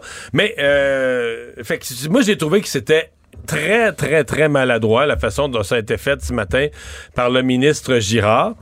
Bon, il y a peut-être on nous dit que le ministre Girard va avoir une autre rencontre avec Gary Bettman. Est-ce que euh, Éric Girard est en train... Est-ce qu'il y a de l'espoir réel de revoir une équipe à Québec, une expansion ou une vente d'équipe? Parce qu'il est en train d'amadouer la Ligue, de montrer qu'il est prêt à aller au front, à aller au bat pour Gary Bettman, montrer à Gary Bettman, que moi je suis sérieux, puis je suis prêt à prendre un coup, montrer que je suis si c'est ça, je peux comprendre un petit peu. Mais ce matin, M. Girard a rappelé qu'il n'y a aucune expansion ou déménagement d'équipe dans les cartons pour l'instant. Mais il n'a pas le droit de dire ça. Lui, il n'est pas jailli. On se comprend. S'il y en a une, il faut qu'il laisse Gary Bettman l'annoncer. C'est pas lui, il faut qu'il se la ferme. Fait que euh, c'est comme une drôle de nouvelle euh, aujourd'hui et qui va, à mon avis, passer très mal pour le gouvernement. Maintenant, maintenant, maintenant. Quand on parle de sport professionnel, et que des politiciens se mettent à faire le lien entre économie et sport professionnel, j'ai toujours envie de pleurer. Il y a le nouveau député du PQ qui nous fait la valeur des équipes. Les Kings valent X milliards, puis un autre. Tais-toi. Parle pas d'économie, dis pas de chiffres. ce que tu dis, là, c'est contraire à toute forme de logique. Parce que les Kings sont riches, mais les Kings sont à Los Angeles. Donc, les Kings peuvent rester à Los Angeles avec leurs milliards. Tu comprends? C'est pas la richesse des Kings qui est en jeu, c'est est-ce qu'on veut qu'ils viennent à Québec ou pas. Donc, comme député péquiste, tu peux dire je ne veux pas que les Kings viennent à Québec, mais fais pas le lien, on donne des millions à une équipe riche. Je veux dire, l'équipe est riche, oui, mais l'équipe est riche, est riche. Elle va rester, il n'y a pas de problème, elle va rester à Los Angeles, elle va rester riche. L'enjeu, c'est est-ce qu'on est prêt, nous, à mettre des jetons sur la table pour qu'ils viennent à Québec? Parce que sinon, ils viendront pas. Même une équipe milliardaire, même une compagnie, tu sais, mettons la compagnie Apple, la plus riche sur Terre. Si tu disais, moi j'ai un truc pour toi, ça donnera rien, puis tu vas perdre 10 millions. Apple a les moyens de perdre 10 millions, il y a un rein assez solide pour ça. Mais, ils vont, dire non pareil parce qu'ils veulent pas perdre 10 millions pour le fun. Tu comprends? On peut-tu? Donc, il y a comme une, limite à l'illogisme de ce qui peut être dit. Et dès qu'on se parle tu sais, c'est comme dire quand il y avait une question d'avoir du sport professionnel à Montréal, les gens disaient on va pas donner des subventions à des entreprises qui donnent des salaires de 6 millions. Aucun rapport. C'est une bêtise intellectuelle de dire ça parce que le joueur, là, faut pas que tu le vois comme un employé de la compagnie. Faut que tu le vois comme, mettons, dans une papetière, il serait l'usine. Il serait la, machine à papier. Tu vois, le joueur, là, il, est, l'outil de production. Fait que lui, a son 6 millions, là.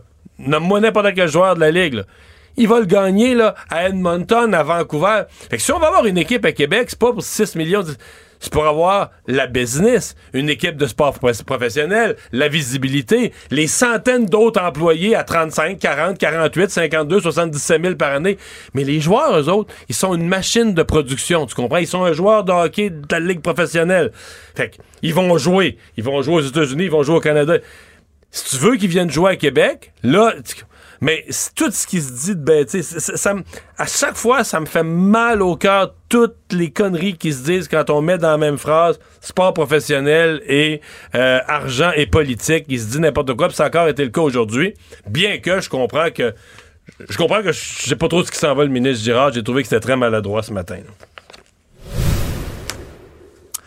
On revient à Montréal maintenant alors que le Centre consultatif des relations juives et israéliennes, le CIJA, qui est évidemment très vocal depuis euh, les dernières attaques antisémites commises à Montréal et depuis le début là, du, le déclenchement, si on veut, de cette nouvelle phase du conflit israélo-palestinien, eh bien, est sorti aujourd'hui pour réclamer la démission de Bokra Manaï, cette commissaire à la lutte contre le racisme et à la discrimination systémique à la ville de Montréal, en expliquant avoir aucune confiance en la commissaire qui est restée, somme toute, relativement silencieuse depuis l'attaque du Hamas en Israël et le reste des hostilités déclenchées en bande de Gaza par Israël depuis le 7 octobre dernier.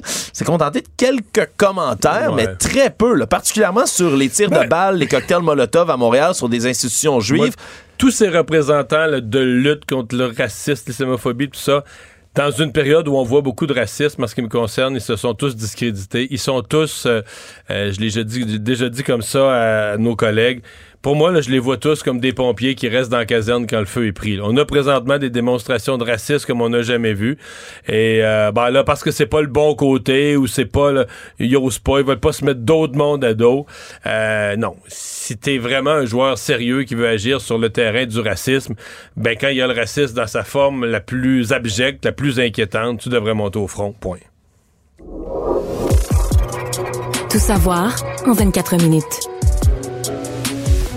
Dans les affaires judiciaires maintenant, l'adolescent de 17 ans qui a été arrêté là, dans les instants qui ont suivi le découvert du corps de Daphné Jolivet, cette jeune femme décédée le 26 octobre dernier à Mais l'adolescent de 17 ans finalement été accusé ce matin de meurtre au premier degré contre la jeune femme de 19 ans et la couronne va demander à ce qu'il soit sujeté pour une peine pour adulte. Évidemment, on peut pas identifier le jeune suspect. Il avait 16 ans au moment des faits, a eu 17 ans depuis, mais demeure mineur.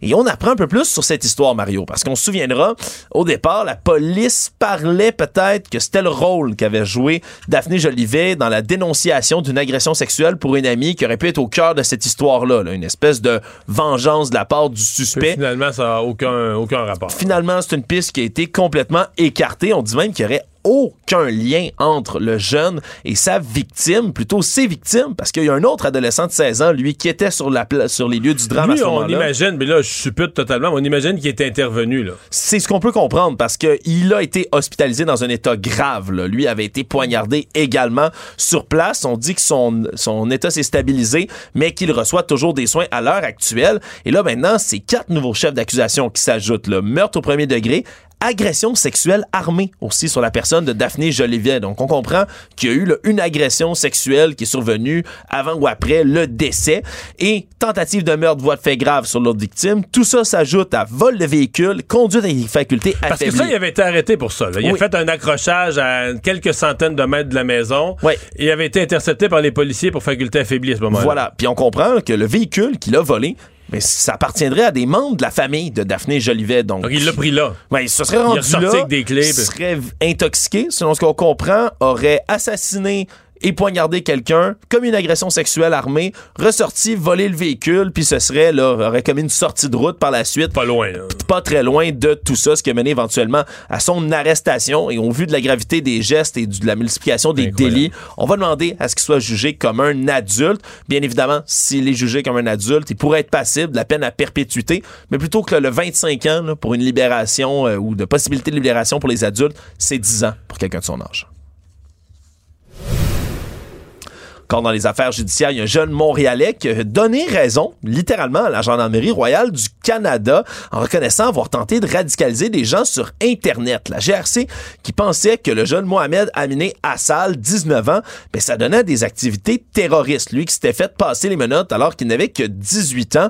Semble-t-il, selon l'enquête, là, que lui tentait de radicaliser là, sous le nom d'un pseudonyme sur le web Abujo, euh, convaincre des étudiants, convaincre même son petit frère de 9 ans d'aller soutenir islamique. C'est des informations du FBI envoyées aux autorités canadiennes qui ont permis son arrestation. Semble-t-il par contre qu'on n'avait pas assez de preuves, que ce soit physiques ou matérielles, pour être capable de l'accuser formellement de terrorisme. Donc, il n'aura pas de casier criminel puisqu'on l'a arrêté avec ce qu'on appelle un 810, là, des craintes qu'il puisse commettre un acte criminel, mais pour la durée d'un an, va devoir respecter toutes sortes de conditions, couvre-feu, bracelet, GPS, accès limité à l'Internet, fouille de ses appareils électroniques, etc. Mais bref, on avait vraiment une crainte qu'il puisse commettre ou s'adonner à des activités terroristes. Il semble-t-il qu'on avait bien raison du côté de la GRC. Économie. On va avoir des belles nouvelles pièces de monnaie Ben bientôt, oui. Mario. Ça vient tout juste de d'être dévoilé les pièces à l'effigie du roi Charles III. Parce que si plusieurs pays autour de la planète et anciens membres du Dominion britannique ont décidé de laisser tomber l'effigie du monarque pour remplacer Élisabeth II, ben c'est pas le cas du Canada. Alors euh, la description qu'on en fait, c'est sa chevelure légèrement frisottée et son nez droit. Charles III apparaît de profil, vêtu d'un accoutrement moderne et sobre, l'ensemble chemise, veston, cravate. Mais pas dans le même profil que sa mère. Non, de l'autre On côté. alterne. La, Exact- la mère regardait à droite, lui regarde à gauche. C'est bien ça? Ouais. Exactement comme le veut la tradition britannique. Et le prochain va regarder à droite. Oui, voilà. Alors, c'est Alors que le huard puis le caribou puis tout ça, ils regardent toujours du même bord. Ouais, ça c'est bizarre quand même, hein, parce qu'on a. euh, c'est c'est vrai, c'est vrai que eux, on n'a pas respecté cette tradition-là avec eux. Résumer l'actualité en 24 minutes, c'est mission accomplie. Tout savoir en 24 minutes. Un nouvel épisode chaque jour en semaine. Partagez et réécoutez sur toutes les plateformes audio.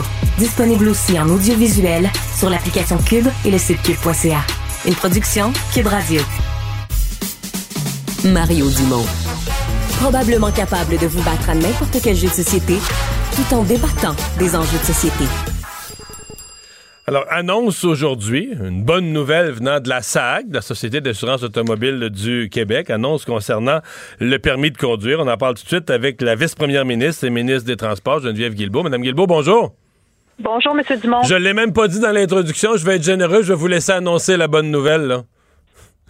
Oui, merci beaucoup. Effectivement, une super belle nouvelle aujourd'hui pour tous les Québécois qui ont un véhicule, c'est-à-dire euh, au-dessus de 6 millions. Le permis de conduire l'année prochaine, en 2024, va coûter 25 et 50 au lieu de environ 127, 25 50 pour le permis de conduire au Québec en 2024, à moins d'avoir des points d'inaptitude. Ouais, mais le 127, ça, c'était le, comme on dit, c'était le prix un peu en théorie, mais c'est pas celui qu'on a payé, mettons, cette année puis l'année passée. On, vivait déjà dans un, dans un régime de, de rabais, là. Exactement, c'est la troisième année que notre gouvernement confirme qu'on réduit le permis de conduire parce que avec le fonds d'assurance automobile qui génère des, euh, des revenus de placement qui est supplémentaire, là, plus élevé que ce qu'on pensait. Donc, il y a plus d'argent qu'on pensait.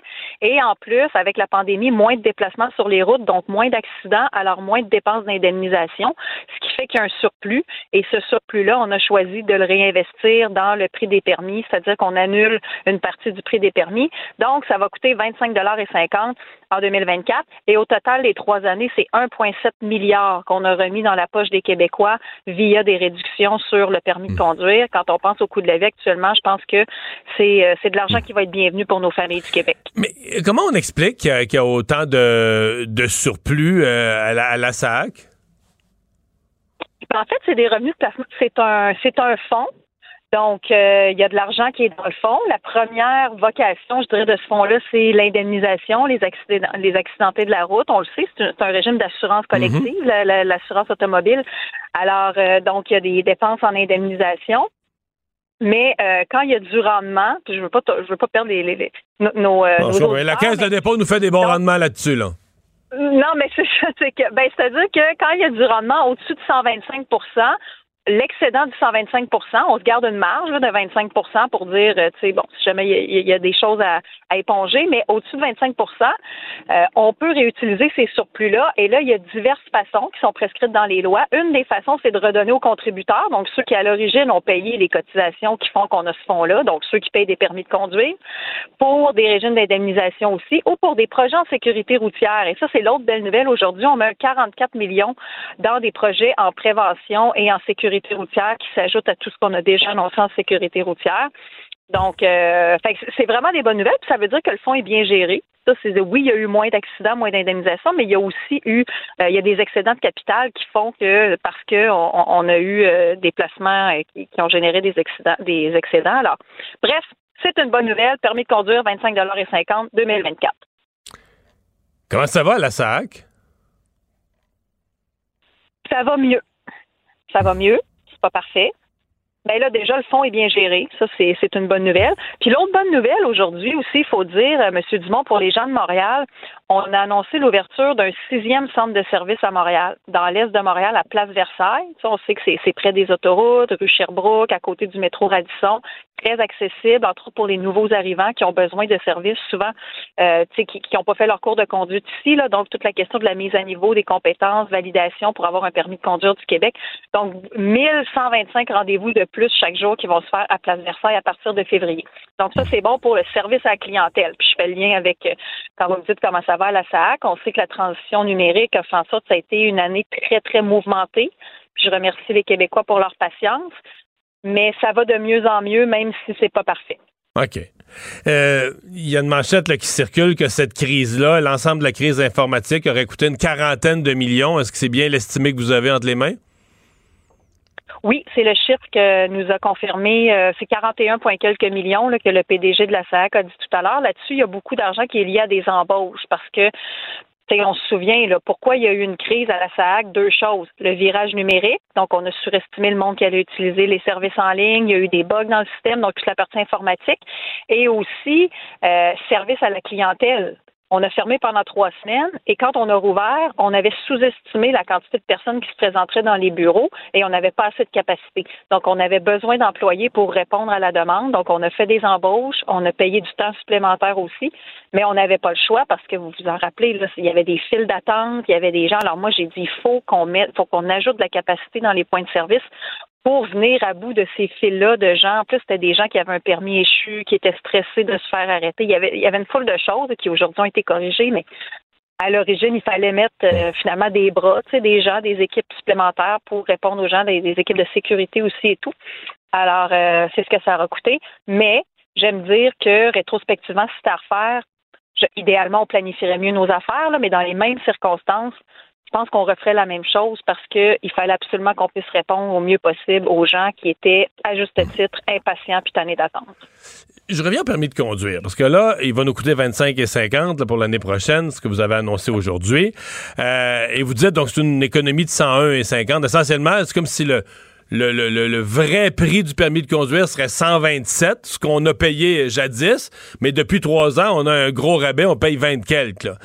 Mais est-ce qu'il n'y aurait pas lieu de, remettre en 127, c'était peut-être que c'était trop cher, peut-être que c'était bien cher. Est-ce qu'il n'y aurait pas lieu de, revoir le prix, euh, ce qu'on appelle le prix de bas, plutôt de dire on a une réduction de 100 mais de dire le 127, ça sera plus ça. Là, dorénavant, le permis de conduire, on le ramène à, à 50, 60, quelque chose peut-être d'un peu moins cher, quitte à nous donner quand même le rabais pour l'année prochaine 25,5, parce qu'il n'y aurait pas lieu de se questionner sur ce qu'on appelle ou ce qu'on maintient comme étant le, véritable prix, qui est encore aujourd'hui officiellement à 127?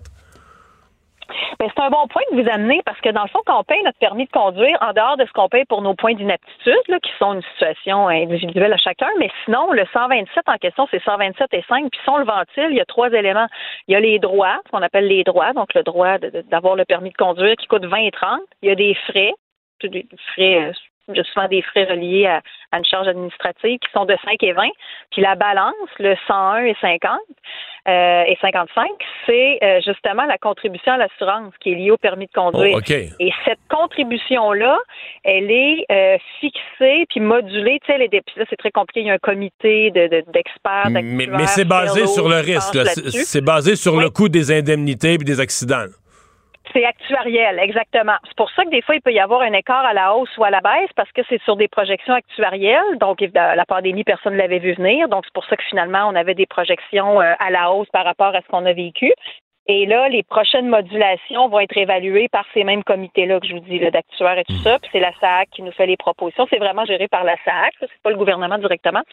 Euh, et ça, si je ne m'abuse, c'est aux trois ans qu'il y a cette révision-là qui s'entame. Donc probablement donc, ça pourrait être révisé, en cours de révision. Mhm. Oui.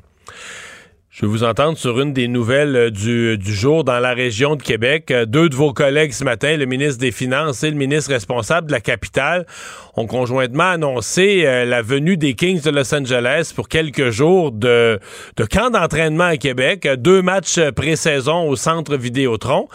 Mais euh, c'est lorsqu'il a annoncé que le gouvernement du Québec allongeait 5, 6, 7 millions, entre 5 et 7 millions pour ça, ça a provoqué des réactions. Les partis d'opposition vous ont sauté dessus en disant comment le gouvernement peut avoir de l'argent pour ça, amener quelques jours de hockey à Québec. Euh, dépenses justifiées selon vous? Oui, on a entendu, on m'a posé la question aujourd'hui aussi dans, mon annonce. Euh, c'est sûr, je, peux comprendre les gens qui posent des questions, mais en même temps, Québec, le Québec et la ville de Québec, ce sont des villes de hockey. On a à Québec un amphithéâtre, comme vous savez, le centre Vidéotron. Euh, puis donc, moi, je dis souvent à la blague, mais qu'il n'y en ait pas une. On attend le retour des Nordiques. Moi, je suis une fille de Québec, donc j'ai grandi avec les Nordiques. Et, euh, et, donc, un amphithéâtre qui est tout à fait équipé pour accueillir une équipe de hockey. Alors, le pari, c'est de dire non seulement ça va créer de l'enthousiasme, de l'engouement, ça va créer aussi de l'achalandage. Les gens dehors de Québec, vont, de, la capitale nationale, vont pouvoir venir voir les Kings de Los Angeles pendant une semaine. Donc, des retombées, les gens vont fréquenter. On l'espère, vont passer la semaine à Québec ou au moins quelques jours à Québec. Alors, c'est un peu ça. Puis, puis, ça amène quelque chose aussi de positif. Tu sais, le hockey, ça rend les gens de bonne humeur. Et là, vous me direz, ouais, ben 7 millions, ça fait cher pour être de bonne humeur. Donc, je comprends qu'il peut y avoir une critique ou il peut y avoir des questionnements. Rendu là, c'est un choix, mais c'est un investissement au même titre qu'on fait des investissements touristiques, des, des investissements en développement culturel. Donc, c'est, la rentabilité, elle est, euh, en termes de retombées, des fois, elle, est concrète. Mais en plus, il y a aussi le fait de dire on a une fierté, puis on a un engouement à Québec pour ça. Est-ce que c'est un investissement dans la relation du Québec ou du gouvernement du Québec, mais du Québec et de la ville de Québec avec la Ligue, dans l'espoir de revoir, parce que ça, ça serait, tu sais, moi, 4-5 jours, oui, OK, mais moyen, tu sais, les Kings, on s'en fout un peu, mais revoir une équipe de sport professionnel à Québec, que ce soit qui s'appelle les Nordiques ou pas, mais ça, c'est majeur. Ça, ce serait une réussite historique. E, est-ce qu'il y a de ça? Est-ce qu'on essaie de se mettre dans les bonnes grâces de la Ligue, de se montrer euh, intéressé, courageux, prêt à aller au-devant? Poser la question, je ne veux pas empiéter sur les plates-bandes de mon collègue des Finances, qui était au dernier mandat, du moins officiellement ministre des Nordiques. Oui. C'est pas tout à fait clair. C'est encore vrai, ça? encore ou non. Ça a l'air d'être tacite, mais pas explicite. Mais en tout cas, il était là à l'annonce aujourd'hui. C'est bon signe. Donc, j'imagine qu'il s'occupe encore du hockey. Puis c'est lui qui, qui, parle euh, le plus à M. Bettman. Euh, je ne sais pas quand remonte sa dernière rencontre. Mais c'est sûr que, tu sais, on se tient au courant. En même temps, on revoit ce qui se passe dans la Ligue. Donc, on le sait quand il y a des équipes qui s'enlignent pour être disponibles. Euh, et, là, actuellement, c'est pas le cas. Donc, euh, on, va voir ce qui se passe. Mais c'est sûr hmm. que nous, puis je vous dis, moi, je viens de Québec, si on ramenait une équipe de hockey à Québec, ce serait euh, un, triomphe, ce serait l'extase. Pas seulement à Québec, là, mais imaginez-vous, là, puis je sais pas, vous, peut-être que vous preniez pour le Canadien. Non, non, non, moi, je suis pas remis, là. Dans le Bas-Saint-Laurent, moi, je suis pas remis. c'est plus Québec ou Montréal. À Rivière-du-Loup, c'était 50-50, mais moi, j'étais nordique. Mais de toute façon, moi, je ne une société devrait jamais perdre une équipe de sport professionnel. c'est une erreur historique. C'est quelque chose. Perdre ça, c'est comme valeur, comme symbole, comme activité économique. Perdre ça, c'est c'est une erreur historique que le, Parti québécois a faite dans ce cas-là pour une équipe qui valait, imaginez-vous, on a vendu ça 75 millions. Les équipes à Star valent un milliard et demi. C'est comme. ça coûtait encore ça. Hein? Non, euh, c'est une gaffe. En plus de tout le reste, c'est une gaffe financière là, dont on ne se remettra pas. Euh, je veux vous entendre sur finalement le, le ministre, le, premier ministre devait rencontrer aujourd'hui le président de la Caisse de dépôt, M. Aymon. Est-ce qu'on est proche d'avoir euh, par écrit le mandat? Quel mandat exactement est, donné à la Caisse de dépôt? Est-ce que euh, est-ce qu'on est-ce que ça inclut le, troisième lien? Est-ce que c'est est-ce qu'un euh, retour du projet du tramway est possible? Tout ça est resté bien mystérieux la semaine passée, là. Oui, ben en fait, la rencontre entre M. Euh, Legault et M. Aymon, le PDG de la Caisse, est demain. Euh, et moi, ben, aujourd'hui même, justement, j'ai eu, euh, j'avais une rencontre avec la, Caisse de dépôt Infra, la CDPQ Infra, qui est la filiale de la Caisse qui s'occupe des projets d'infrastructure. Alors, il y a beaucoup de discussions qui sont en cours et on arrivera éventuellement avec un mandat plus officiel. Mais comme je l'ai dit la semaine dernière, puis comme je l'ai réitéré quand on me pose la question, l'objectif, puis en ce sens-là, on rejoint le maire de Québec, on rejoint, je pense, à peu près tout le monde à Québec. On veut le meilleur projet structurant pour Québec qui va susciter l'acceptabilité qui va susciter évidemment le meilleur achalandage possible, mais euh, avec le coût le plus réaliste.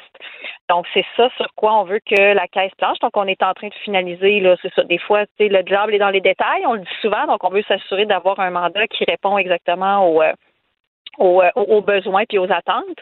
Puis euh, le moment venu, on pourra en rendre compte, mais on se donne en gros six mois. On donne à la caisse en gros six mois qui va pouvoir travailler avec la ville. Il y a beaucoup de choses qui ont été faites au bureau de euh, projet de la ville, avec nous au ministère aussi pour la mobilité générale dans la région, parce que c'est un projet régional. Tu sais, ça dépasse l'entité ville de Québec. donc on veut vraiment une portée régionale.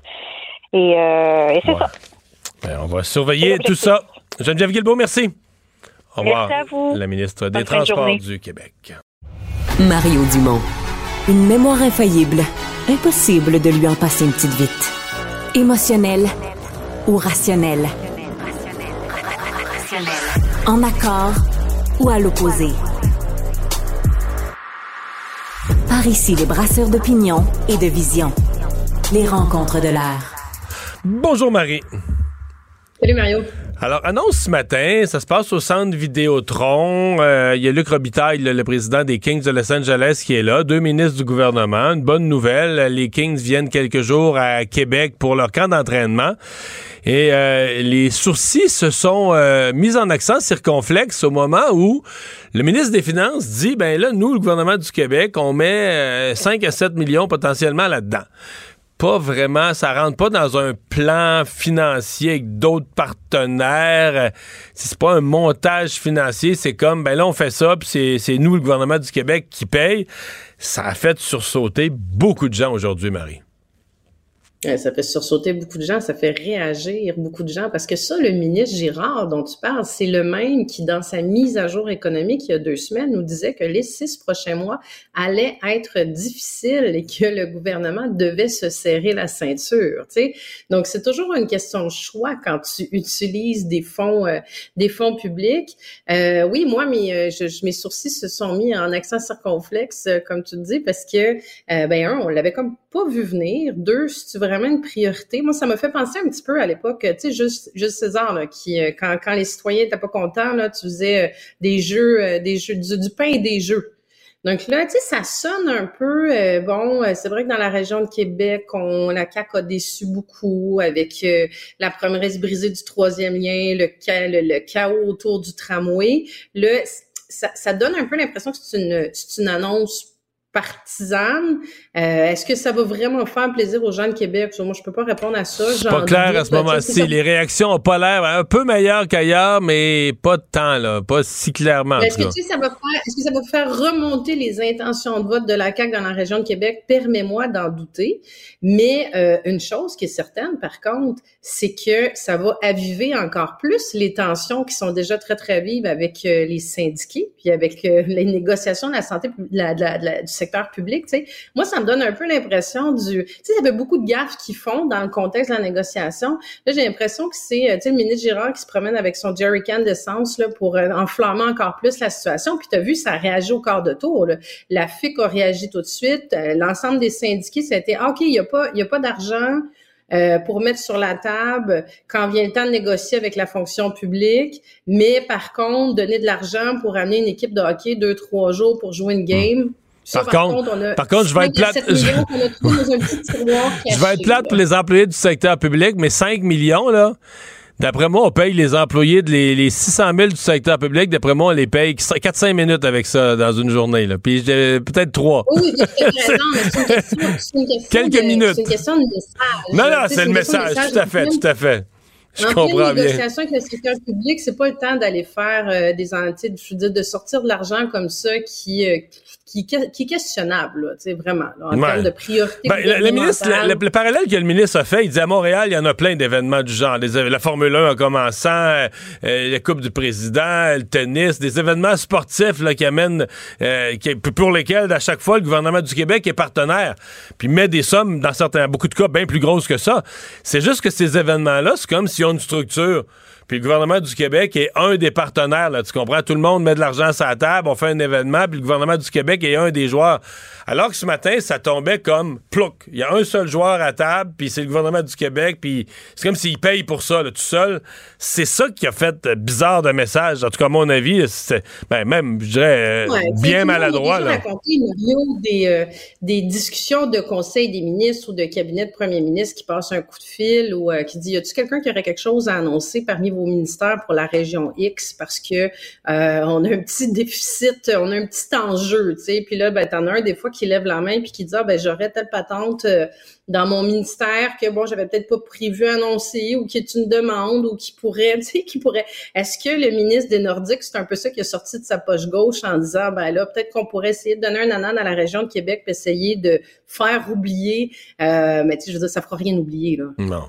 Mais en fait une question qu'on peut se poser, c'est est-ce qu'il y a un plan euh, plus gros qu'on ne sait pas? Est-ce que, parce qu'il semble que le ministre Girard va rencontrer Gary Bettman, est-ce que vraiment le gouvernement du Québec pense que de ramener une équipe de sport professionnel à Québec, c'est imaginable, que c'est assez sérieusement imaginable pour dire, là, il faut qu'on établisse une relation de confiance avec la Ligue. Il faut qu'on prouve à la Ligue que le gouvernement du Québec, on est sérieux. Puis, quitte à se mettre l'opinion publique à dos, euh, on met l'argent. Tu comprends? Si c'était ça, je comprendrais peut-être un peu plus. C'est-à-dire, euh, mais là, je le vois pas. Moi, je vois pas d'expansion de la Ligue, je vois pas d'équipe prête à déménager, je vois pas ça, là. Non, puis un, je le vois pas, mais deux, Mario, là, dans une semaine, là, jour pour jour, jour pour jour, c'est le début des grèves euh, du Front commun pendant trois jours. Mais parlons, ouais, parlons-en de ça. Changeons de sujet, parlons-en, parce que je sais que ça te préoccupe, mais là, aujourd'hui, euh, c'est la commission scolaire de Montréal qui a pris les devants, qui a dit, nous autres, là, on les voit toutes venir, les grèves, là, puis mardi prochain, on ferme les écoles. Donc, on n'attend pas le jeudi que la FAE parte en grève générale illimitée. À compter du 21 mardi, on ferme les écoles. Oui, sur le coup, c'est ça, je me suis dit, j'ai-tu mal compris? Il me semble que ça fait comme un. comme un Mais là, c'est les employés de soutien, là. C'est les employés de soutien. Fait que là, fait que là, pendant que les employés de soutien.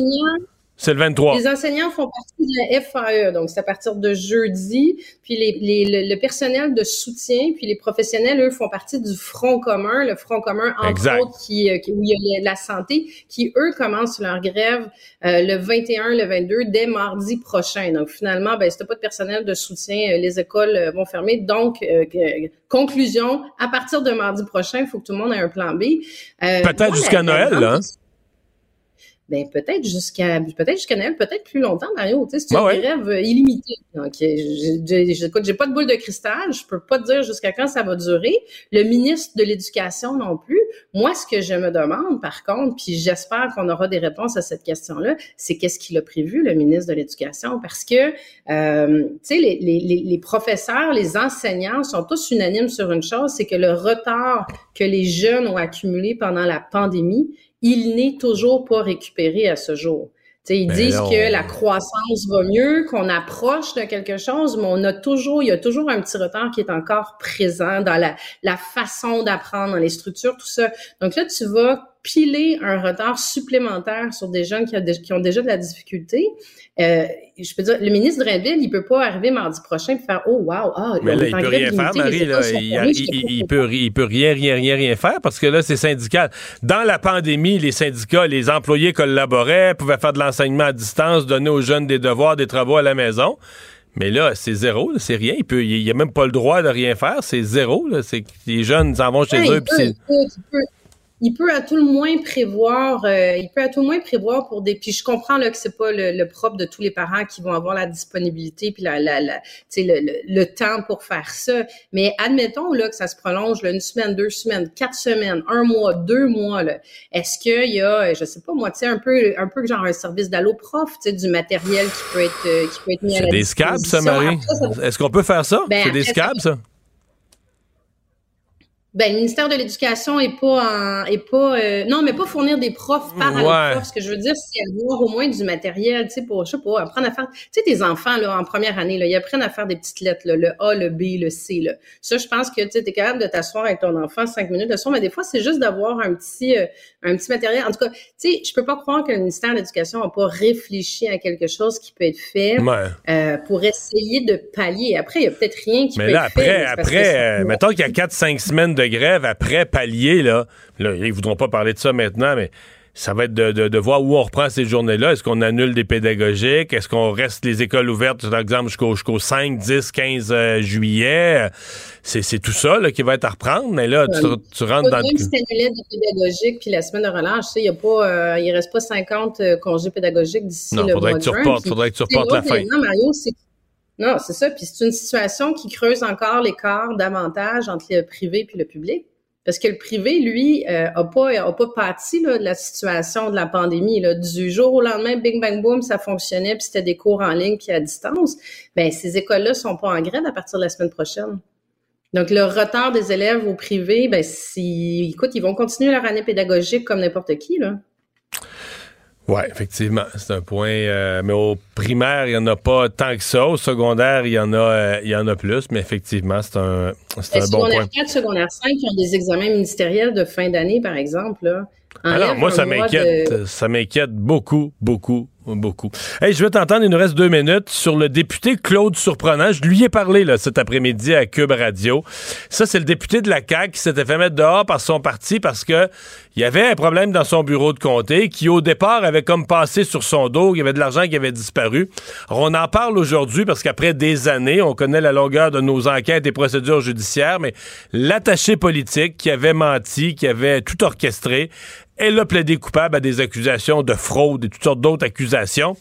Maintenant, la question, c'est, lui, tantôt, il me disait, Marie, c'est huit ans de sa vie qui sont, huit années de sa vie qui sont gâchées, euh, divorce, éloigné de ses enfants, euh, même sur le marché du travail, quand il a voulu retravailler, les gens le regardaient de travers en disant, ouais, ça, c'est un député qui a fait peut-être des affaires croches. Mario, j'ai lu ça, là. Écoute, tu m'en parles, puis j'en ai encore la chair de poule. Ce, député-là, il a été... Écoute, le commissaire à l'éthique, à l'époque, a rencontré son attaché politique, qui se... C'est le commissaire à l'éthique de la plus haute institution du Québec. Elle se disait avocate, et il cite qu'elle était avocate. Il n'a même pas vérifié si elle était membre Elle n'était pas avocate, pas en tout. oui. Pas en tout. Écoute, il lui dans le rapport, là, il dit que, que Claude Surprenant, il a tenté d'induire le commissaire en erreur sur des questions de remboursement, que c'est pas digne d'un député. Puis c'est, écoute, le commissaire, là, à l'époque, avait recommandé pour la première fois, OK, la première fois qu'une sanction soit imposée à un député de l'Assemblée nationale. C'était basé, la crédibilité, du, la crédibilité de l'attaché politique était largement liée au fait que c'est une femme fiable, c'est une avocate, mais elle l'était même pas, là, tu sais, fraude par-dessus fraude. Elle, même pas.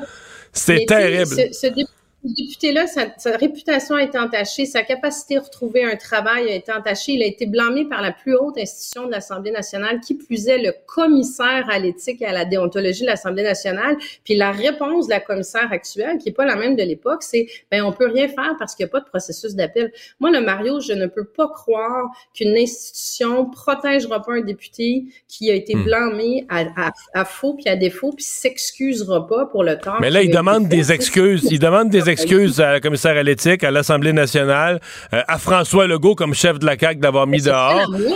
Et, il exclut pas des poursuites non plus. Mais moi, je pense qu'on comprend aujourd'hui, toi et moi, que cet homme-là veut rétablir sa réputation puis de le faire complètement et correctement.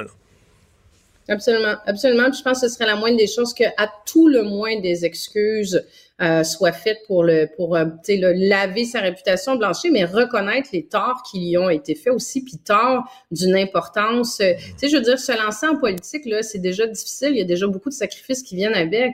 Mais quand tu dis que la, la l'institution même a fait qu'il s'est retrouvé dans, euh, dans cette situation-là parce que, parce que le commissaire à l'éthique a bâclé, dans le fond, une enquête et a décidé de ne pas le croire puis de croire une, une attachée poétique qui disait être avocate puis qu'il l'était pas. Tu sais, je veux dire, ça, ça peut pas rester là. Je suis content que tu en parles et que tu le soulignes. Merci, Marie. Au revoir Merci, à demain. Mario. Maître vulgarisateur, il explique et communique l'inexplicable. Mario Dumont.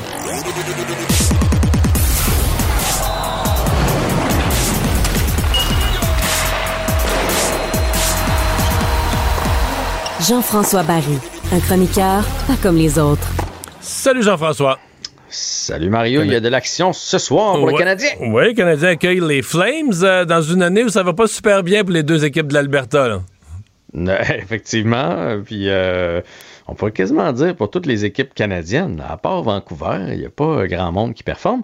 Mais euh, focusons sur euh, les Flames. Donc 4, 8 et 2, c'est leur fiche. Euh, viennent de perdre leurs deux derniers matchs.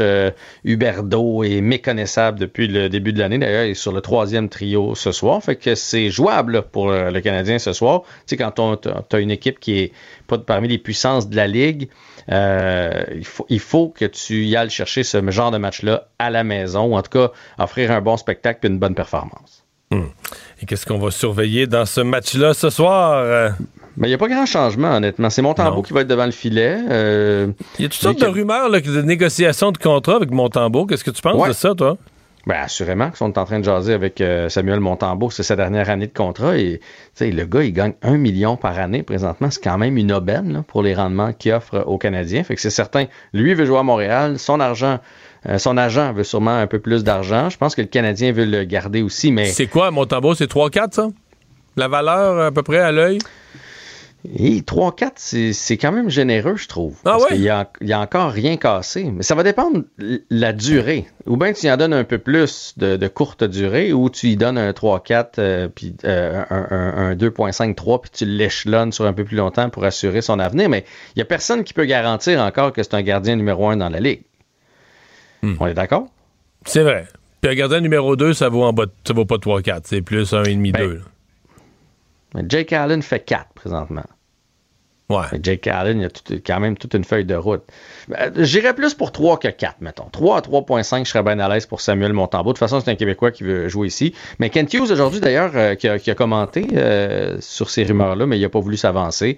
Ce qui est bien normal. C'est bien rare que les DG vont aller parler des négociations. Et il a aussi parlé de Sean Monahan, soit dit en passant, qui va affronter son ancienne équipe euh, ce soir au Centre Bell. Lui, c'est un aubaine.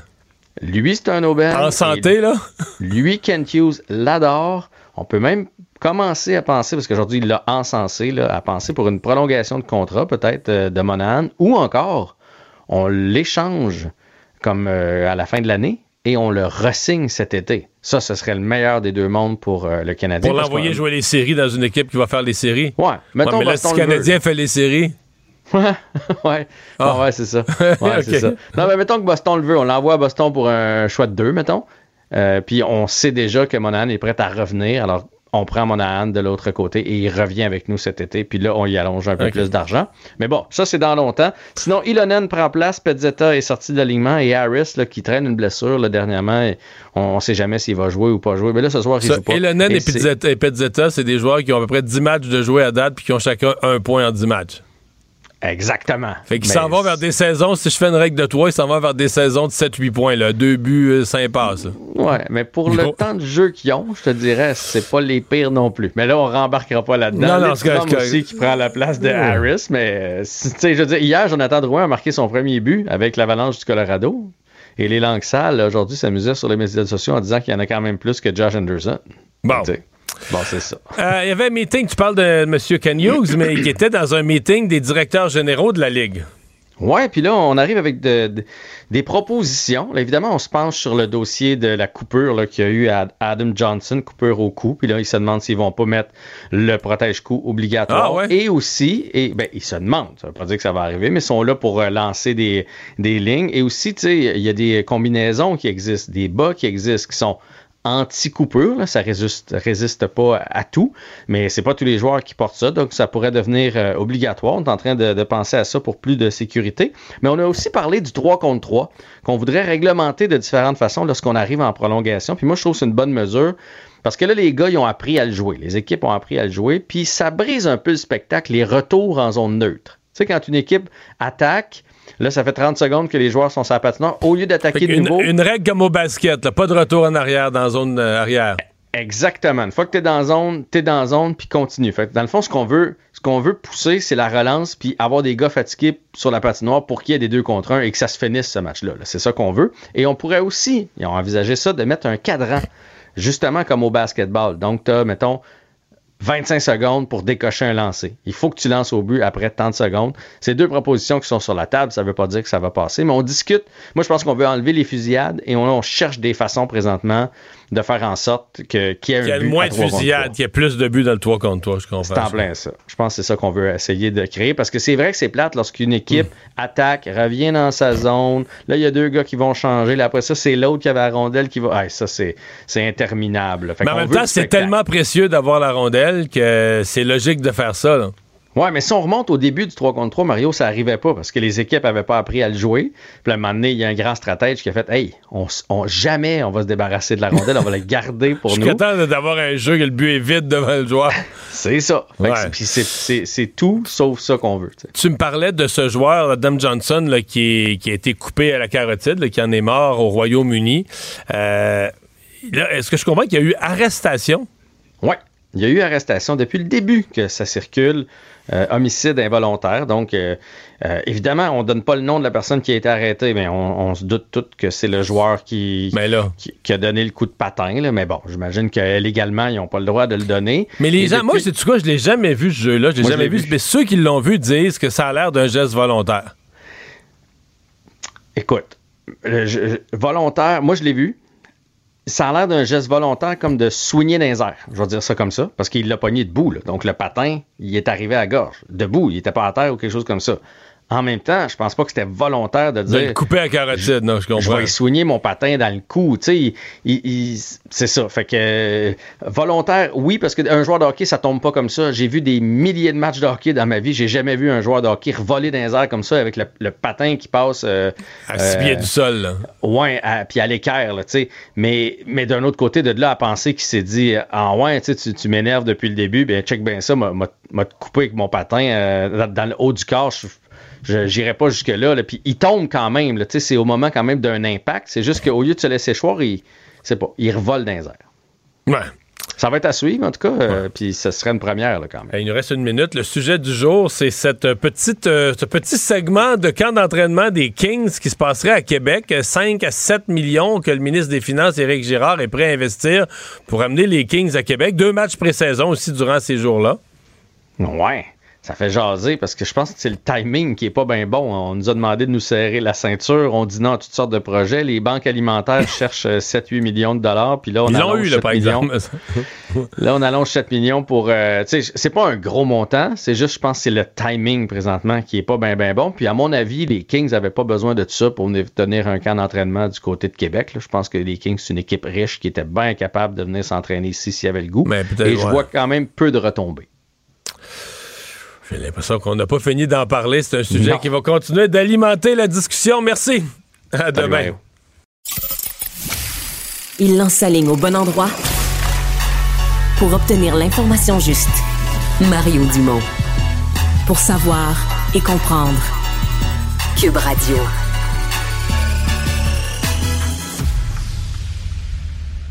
Cube Radio.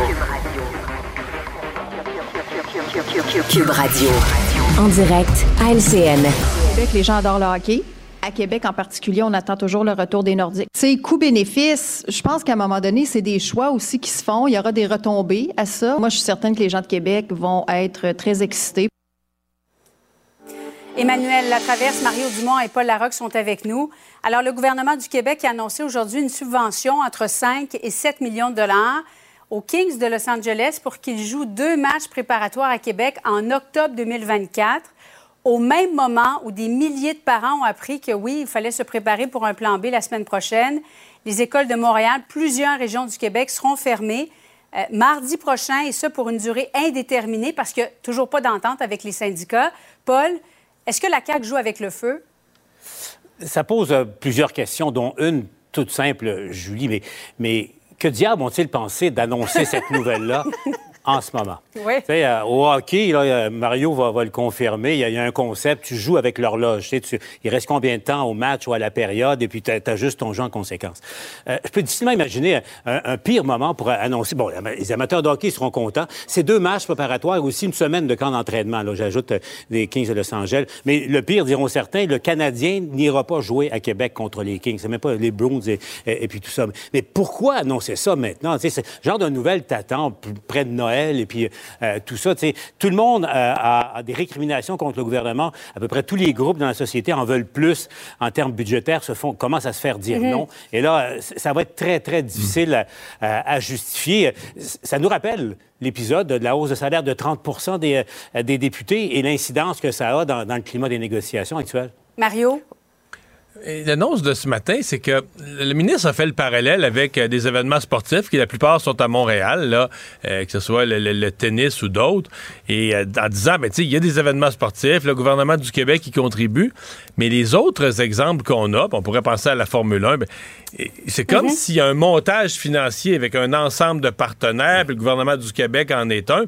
C'est juste que ce matin, le ministre des Finances, c'était comme le seul qui mettait de l'argent. On était assis là, puis là, il dit ben moi, je mettrais 5 à 7 millions. Fait que l'impression que ça donne, c'est que peut-être qu'il n'y aura pas de retombées, qu'il ne peut pas y avoir certaines explications économiques, mais pour l'instant, ça donne l'impression que c'est juste le gouvernement du Québec qui donne de l'argent aux Kings. C'est vraiment, ça a vraiment tombé euh, bizarre, puis difficile mais... à s'expliquer pour l'opinion publique, surtout dans le contexte, évidemment, difficile que Paul vient de bien décrire. Là. Emmanuel? Mais c'est ça qui est hallucinant, c'est que ce gouvernement qui était tellement bon à communiquer réussit à le faire aussi mal au moment où c'est le plus important. Moi, je partage l'opinion de mes collègues que de faire ça aujourd'hui, quand les gens se préparent à la grève générale illimitée, là, vraiment, il faut manquer de jugeote. Mais pire que ça, c'est que dans les faits, moi, ce qu'on m'a expliqué, c'est que c'est pas tant qu'on va pas faire un chèque aux Kings de Los Angeles. Là. Le, le montage financier tel qu'il est orchestré, il est semblable à celui qu'on fait dans d'autres événements du, sans, du genre, et c'est finalement qu'on va éponger le déficit d'opération du centre Vidéotron pour que le centre Vidéotron accueille ces événements-là, les deux parties, les camps d'entraînement, etc., et offre des prix relativement abordables euh, aux familles puis aux gens qui vont mm. vouloir y aller. Donc, c'est comme un échec sur toute la ligne, tu sais. Puis, sur le fond de la chose, est-ce qu'il faut le faire ou pas? Moi, je pense qu'à un moment donné, on a ce centre Vidéotron. Le ministre veut en faire la promotion. Euh, à un moment donné, on espère tout. On n'a pas renoncé dans les faits à essayer de convaincre la Ligue nationale que c'est un super bel amphithéâtre. On veut attirer les championnats du monde. Donc, le pari du gouvernement, c'est que c'est de l'argent bien investi. Ça va faire rayonner euh, la ville de Québec puis montrer qu'on peut amener d'autres événements. Mais le fait qu'on n'ait pas été capable d'expliquer ça, de vendre ça, de bien le faire, ben, fait que finalement, le ouais. gouvernement se retrouve avec un immense boulet. T'sais. En même temps, Mario, le, le, fossé qui était déjà très creux entre Québec et les syndicats ne vient pas de se creuser davantage aujourd'hui? Pas à la marge. Là. Ça fait, je dirais ça fait un argument de plus avec le 30% de salaire des députés. Ça fait un argument de plus aux syndicats, pour, mm. mais ça change pas vraiment rien. Puis, je veux pas être plate, mais avec 5 millions, j'ai pas fait le calcul mathématique, mais on paye les employés. Dans l'ensemble du secteur public, on paye les employés quelques, mi 7, quelques ouais. minutes. Là. c'est, pas, on les paye pas longtemps. Là. On parle de rémunération du secteur public. On parle en centaines de millions puis en milliards. Là. 5 millions, tu payes quelques minutes. Bon, effectivement, parce que 1 milliard, c'est un pourcentage de plus aux, employés de l'État. Euh, Mais Paul, stratégiquement, c'est-. Eh, eh, Comment est-ce qu'on pourrait la traduire, cette décision de Québec? Est-ce que c'est éventuellement pour faire déménager une équipe au centre Vidéotron? Est-ce que des décisions comme celle-là, Mm. on va se rapprocher d'avoir une équipe de la, la Ligue nationale de hockey à Québec? Je pense qu'il faudrait croire au Père Noël, Julie, pour euh, euh, croire que les Nordiques sont sur le point et que ça Ouais. va, va ramener le retour euh, des Nordiques. Non, je, je pense que euh, c'est l'idée d'amener un, un événement à Québec. Ça, ça en est un, en quelque sorte. Mais je le dis, c'est le moment choisi pour, pour Mm. l'annoncer. Ils auraient pu attendre quelques semaines et puis ça aurait probablement beaucoup mieux passé parce que c'est une bonne nouvelle pour Québec, pour les amateurs de hockey euh, euh, de Québec. Et puis, euh, Mario, je, je regardais la conférence de presse, puis ça me consolait un peu. Je voyais Luc Robitaille parce qu'il y, a- il y a beaucoup de, de Québécois là, qui, qui est dans l'administration de, de Los Angeles. Donc, Luc Robitaille est beaucoup plus euh, grisonnant que Mario et moi. Et ça, ça a été une consolation pour moi. Bon, en terminant, il y a eu une manifestation euh, devant notre station de, de TVA à Saguenay. Les gens des milieux communautaires qui soutiennent, qui veulent qu'on maintienne l'information en région. La ministre Pascal Saint-Onge qui a salué cette mobilisation. Euh, toujours pas de nouvelles mesures à proposer. Emmanuel, réalistement, qu'est-ce qu'on peut espérer euh, du gouvernement fédéral pour les médias? Ben rien, tant qu'on n'a pas une nouvelle sur si finalement Google va respecter la loi C-18 et verser à peu près là, 172 millions de dollars dans des ententes bilatérales avec les médias. Mais entendons-nous, là, le gouvernement s'ac- s'accroche à, ce projet de loi-là, mais ça ne va pas régler la crise des médias. Il y a 172 millions de dollars qui sont sur la table. Je regardais les dernières statistiques. En deux ans, c'est 500 millions de dollars de perte de revenus publicitaires dans l'industrie au Canada. Alors, la ministre achète du temps dans l'espoir que son projet de loi ne va pas s'effondrer spectaculairement le 19 décembre prochain. Restez avec nous dans un instant. On va faire le point sur euh, des dépenses discutables à la Ville de Montréal. Cette fois, c'est la mairesse Valérie Plante qui est elle-même sur la sellette. À tout de suite. Autrement dit, Cube Radio. Alexandre, drôle d'affaire, alors qu'au Congrès américain, on se retrouve avec, euh, et, et dans le même parti en plus, mais des gens qui se sont quoi, qui se sont tiraillés, on dirait ça en québécois. À cette heure-ci, Mario, habituellement, je te parle de nouvelles insolites. mais Cette fois-ci, on va parler Ben, de politique américaine parce que c'est insolite. Ouais, justement, c'est assez, euh, ça a joué du Il y, a- il y a clown. deux histoires en plus. deux événements séparés où on est passé près, voire passé à de la violence physique dans le Congrès américain, tout ça entre les républicains. Ça a commencé d'un côté alors qu'il y a eu une espèce d'altercation entre Kevin McCarthy, celui qui est temporairement devenu speaker des républicains avant de se voir évincé, et un autre représentant, M. Tim Burchett, qui fait partie de ceux qui ont vraiment mis la pression pour l'enlever de son poste de speaker. Il semble-t-il qu'ils sont sortis d'une rencontre qu'il avait et qui lui aurait comme, tu sais, dans les petits corridors là, du Congrès, lui aurait donné un coup de coude dans le dos. Et là, tout le monde se bat. dont l'autre se plaint, là. Et là, tout le monde se bat à savoir s'il a fait exprès de lui rentrer dedans ou si c'était vraiment un coup de coude délibéré. Et là, depuis ce temps-là, les gens qui étaient sur place reprennent tous une version différente de l'histoire. Il y en a qui disent qu'il a donné un violent coup de coude dans les reins de l'autre. D'autres qui disent, ben, il est juste venu à passer à côté puis il l'a accroché.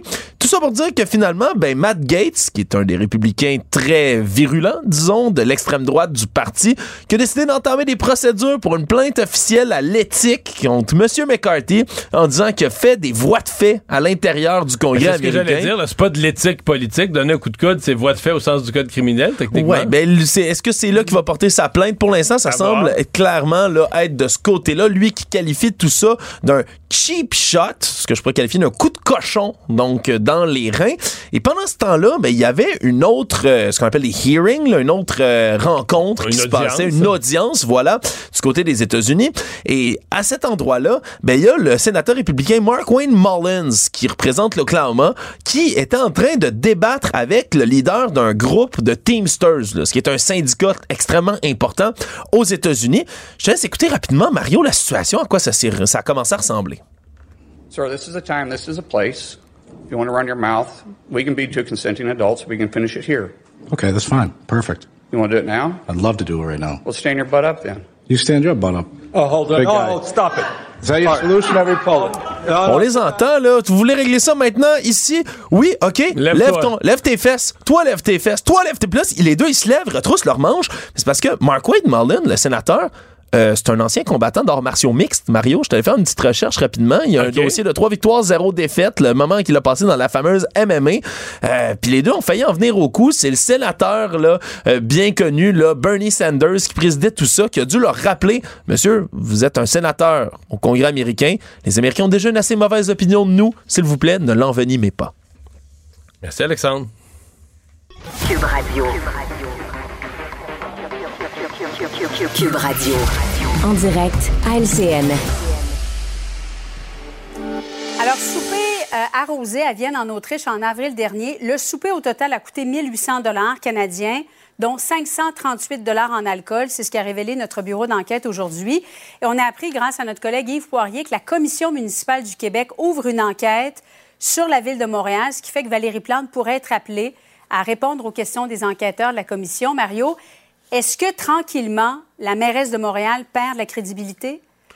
Ben, C'est-à-dire qu'en tout cas, elle prépare certainement pas bien un des budgets les plus euh, rough, les plus difficiles pour les contribuables à avaler.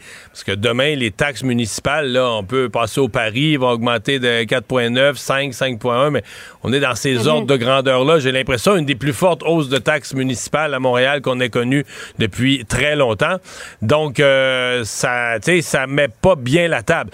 Moi, je vais dire, ce qu'on nous explique, c'est on est à Vienne, une délégation qui va voir les meilleures pratiques en matière de logement social. Et c'est le premier souper. C'est comme la ville qui reçoit. C'est comme la, la réception officielle de la ville pour le début de la mission. Moi, si ça n'avait pas été caché, là, ça me fatiguerait comme dépense d'alcool, les huit bouteilles de vin. En même temps, c'est des vins pas très chers, mais je serais prêt à le défendre. Je serais prêt à dire, regarde, la ville a accueilli, puis maintenant, tu sais, Mais je déteste le fait qu'ils ont. Écoute, notre bureau d'enquête, s'ils sont pris par huit façons différentes pour réussir à avoir la facture, ça, c'est pas acceptable. Mhm. À partir de quand, Paul? Ben, euh, D'abord, Manu, euh, à partir de quand c'est de l'abus? Bien, à partir de quand c'est de l'abus? Je pense que c'est de l'abus quand tu achètes des bouteilles à 500 pièces. Là, c'est des bouteilles à 60 à 40 Mhm. euros. Ou euh, que ce soit, que c'est pas comme si Madame Plante avait amené euh, euh, l'équipe euh, manger à tous les soirs avec des factures de cette nature-là à tous les soirs. Moi, je partage entièrement l'opinion euh, de, de Mario. À un moment donné, tu as une mairesse qui est en délégation à la tête Mhm. d'une équipe, ils font un voyage, elle va pas amener le monde manger chez McDo, là, tu sais. Je veux dire, il y a une limite, là, euh, objectivement. Donc, moi, c'est pas, c'est pas le vin qui me dérange, c'est le, c'est deux choses. C'est que, de un, si les règles d'éthique de la ville disent que tu peux pas payer le vin, mais tu peux pas payer le vin. Je veux dire, c'est ça. Alors, il faut que tu les assumes et que, comme mairesse, ben, tu es supposée être au courant des règles. Puis, toute l'histoire de- du jeu du chat et de la, et, de la souris Ouais. pour cacher ça parce qu'on Mm. s'est rendu compte qu'on s'est fait prendre les clottes à terre, puis là, on dit qu'on va le rembourser. C'est ça qui est pas transparent. Puis, à la longue, c'est ça, moi, je pense, qui agace encore plus euh, les citoyens parce que ça amplifie l'idée qu'ils savaient, dans le fond, que c'était pas correct de s'acheter du vin. Et, et c'est pas le montant comme tel, c'est justement le subterfuge Mhm. pour euh, euh, ne pas que ce soit euh, évident. Puis encore une fois, c'est le moment où, où on apprend ça, qui est le pire moment pour l'administration Plante, dans tout le magma entourant les, dépenses, les dépenses scandaleuses de l'Office de consultation publique de Montréal, où d'ailleurs, autre boulet au pied de Mme Plante, les deux dirigeants s'accrochent encore aux dernières nouvelles, ils n'ont toujours pas euh, démissionné, mais euh, tout ça s'ajoute, un, un élément s'ajoute à l'autre. Dans le cas de Mme Plante, euh, au plan personnel, je pense, corrigez-moi, c'est la première fois où euh, euh, clairement il y, a- y a une erreur de, euh, jugement. Une fois n'est pas nécessairement coutume, on verra pour la suite ici à, à d'autres cas, mais euh, les temps sont durs pour Valérie Plante. Il y a une sorte de, spirale qui lui est très, très défavorable en ce moment, et euh, Mario Emmanuel le soulignait, mais à surveiller demain ce, ce- ce budget-là là, qui, qui risque euh, de, de- de provoquer aussi euh, beaucoup de réactions. Mario, le fait que Mme Plante ait demandé la démission de M. Grenier, Mme Beaulieu hier, et que les deux continuent de s'accrocher aujourd'hui, quelle interprétation tu en fais? Il n'y a, rien à interpréter. Ils s'accrochent à leur job. là. veut dire, ce qu'on voit, c'est ce que c'est. Ils s'accrochent Ouais. à leur job. Puis je sais pas, euh, moi, si j'étais à leur place, parce que là, il semble clair que l'opposition va déposer une motion pour destituer la présidente. Et même Valérie Plante a dit, nous, notre parti, le projet Montréal, on va voter avec l'opposition. On va voter pour la motion. Ben là, à, à choisir, là, je sais pas qu'est-ce qu'elle pense, Mme Beaulieu, mais à choisir entre quitter elle de son propre chef dans une démission, je mets le mot entre guillemets, un Mhm. petit peu sur l'honneur, de dire, regarde, ou de se faire destituer. C'est pas bien d'avoir dans son CV là, que tu as été destitué par une autorité publique, là, par un parlement comme une, un hôtel de ville. Je sais pas c'est quoi l'intérêt d'attendre ça. Là. Il n'y a rien à se reprocher, Ah, Mario. ouais, Elle a tout expliqué ça. Il n'y avait pas de Paul, Il n'y règles. avait pas règles. de Moi, je- règles. Il n'y avait pas de règles. Moi, je vais t'avouer, il y a un côté ceci là-dedans, qu'à partir du moment où elle reste, elle assume ses choix. Et euh, elle va les défendre et elle va les expliquer. À partir du moment où elle démissionne, c'est beaucoup plus difficile de la traîner euh, devant la commission des finances et de l'administration de la ville. C'est beaucoup plus difficile de la forcer, euh, preuve à l'appui, facture, etc., à vraiment rendre des comptes.